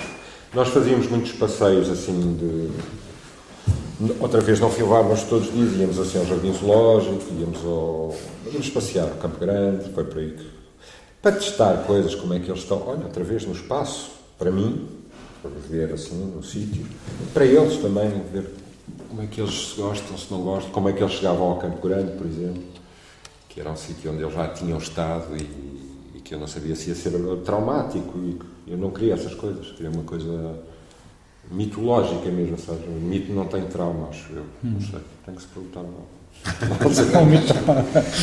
É assim coisa profunda, temos que apelar. Uh, e fazíamos viagem. E uma, íamos a passar na Avenida de Berna e, e eu disse: Eu fiz isto. E era a Gulbenkian, o carro. Mesma cena, não é? Texas. e eu, ao Olivier Aguiar, que é o do som, ficámos todos assim. Fez isto o quê, Ventura? E o que ele disse foi: fui eu que fui buscar o pinguim lá abaixo. É exatamente isto, não sei se lá. O pinguim, nem era o pinguim, era o senhor pinguim. Acho que vocês já passaram na Gulbenkian, não tem o jardim. Tem lá um falcão egípcio sentado atrás do Gulbenkian. É o senhor pinguim que sempre foi para nós. Senhor Pinguim, porque é grande, e então isto é verdadeiro, depois confirmou-se com pessoas lá, com, aliás, o mestre da obra, não sei se ele fala, ele fala... O mestre é neste? Não, não, não, é outro, esse é o da fábrica. Ele diz o nome dele numa cena no anfiteatro do Benque, ele diz o nome dele, não sei se é Almeida Henriques, bom, ainda o conhecemos antes de morrer, o tipo estava vivo. Resumindo, Ventura fez o Centro de Arte Moderna, fez, foi um dos operários, do Centro de Arte Moderna, não da Gulbenkian, porque é anos 70. Mas quando ele disse fiz isto, é Gulbenkian, estava por trás. Uh, mas quando ele disse coisa, foi, ele começou por dizer que foi buscar o senhor pinguim que estava envolto em palhas, a descrição era para o para o calcetar, não é calcetar, ele diz isso, para o assentar, não, a linguagem é muito vossa, assentar na não sei quê, laje, de, pronto, a estátua, ergueu ali a estátua com o senhor Gulbenkian. Portanto, isso tudo, presumo, estava lá embaixo, umas caves, e foi essa estátua foi posta na altura, de, não estava antes, foi posta nessa altura. Depois, quanto àquelas histórias todas, ele foi um dos uh, operários, portanto. Foi o grande trabalho que ele teve, uh, foi o maior, o mais longo, foi o Gulbenkian. Uh, aconteceu que ele fez aquilo uh, e acabou e foi-se embora. Nunca lá tinha estado. E nós dissemos, ah, então já lá foi dentro, dentro quer lá ir? Ah, está bem, pode ser. lá fomos. E não sei como, lá o Olivier, o meu colega do som, foi arrumar o carro, eu saí, acho que queria levar a câmara, sei lá porquê, fui buscar, estava assim, e o Ventura foi andando, sozinho, a subir ali a rampa. E aconteceu exatamente, por isso é que está no filme, porque eu não inventava. Ele ia a subir e o tipo que estava lá, os securitas, começou a correr direito a ele. Ele não ia mal vestido, só que é. Vocês já viram o Ventura? O Ventura, se entrasse agora aqui, vocês acalmavam-se.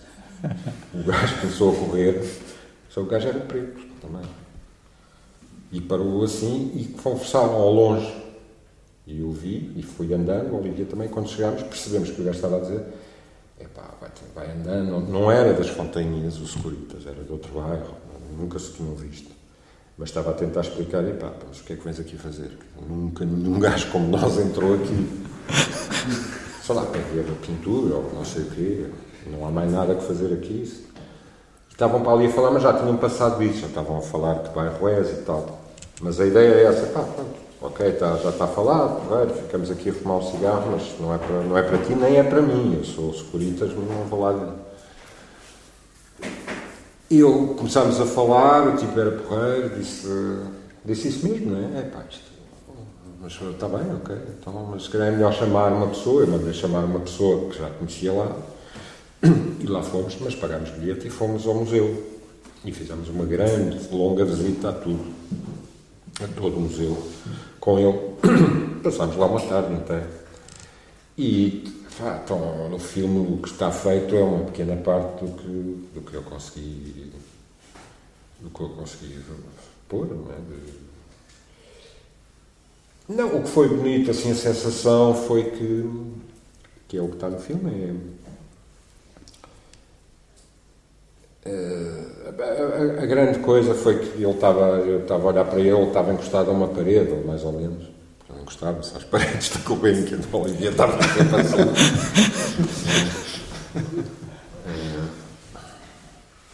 e ele estava a olhar, e ele estava a olhar assim, exatamente com ele, tem rapé, está sempre. E fui ter com ele e disse, então, coisa. E ele disse assim: isto tem que fazer alguma coisa àquele teto. E estava uma racha por cima de um Rembrandt, um Van Dyck, não sei qual é. Este cabrão nem reparou no Van Dyck. Uma coisa a pessoas como nós não ocorreria, não é? O gajo estava, pronto, arquiteto está bem, então, isso aqui. Ou seja, grande importância desta coisa para o filme, de facto.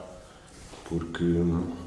Mas isso é uma coisa que eu estou sempre a dizer, que me dá jeito, porque quando acontece, ou quando pode acontecer, não é aquela coisa de pôr o barro no oceano, é esta, não é? É o contrário.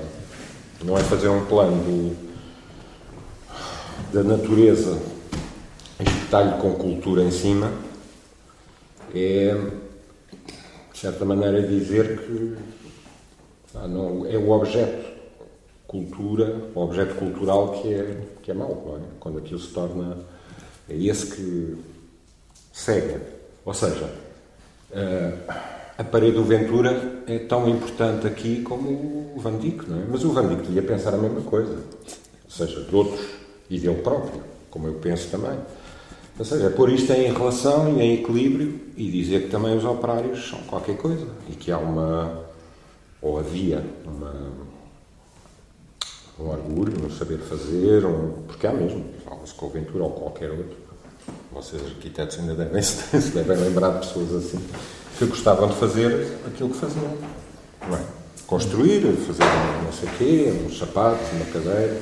E o Ventura é esse caso, é desse caso. Não é? Uh, ele fez aquilo, estava a ver que estava, e a parede dele estava, não digo em risco, mas estava maltratada.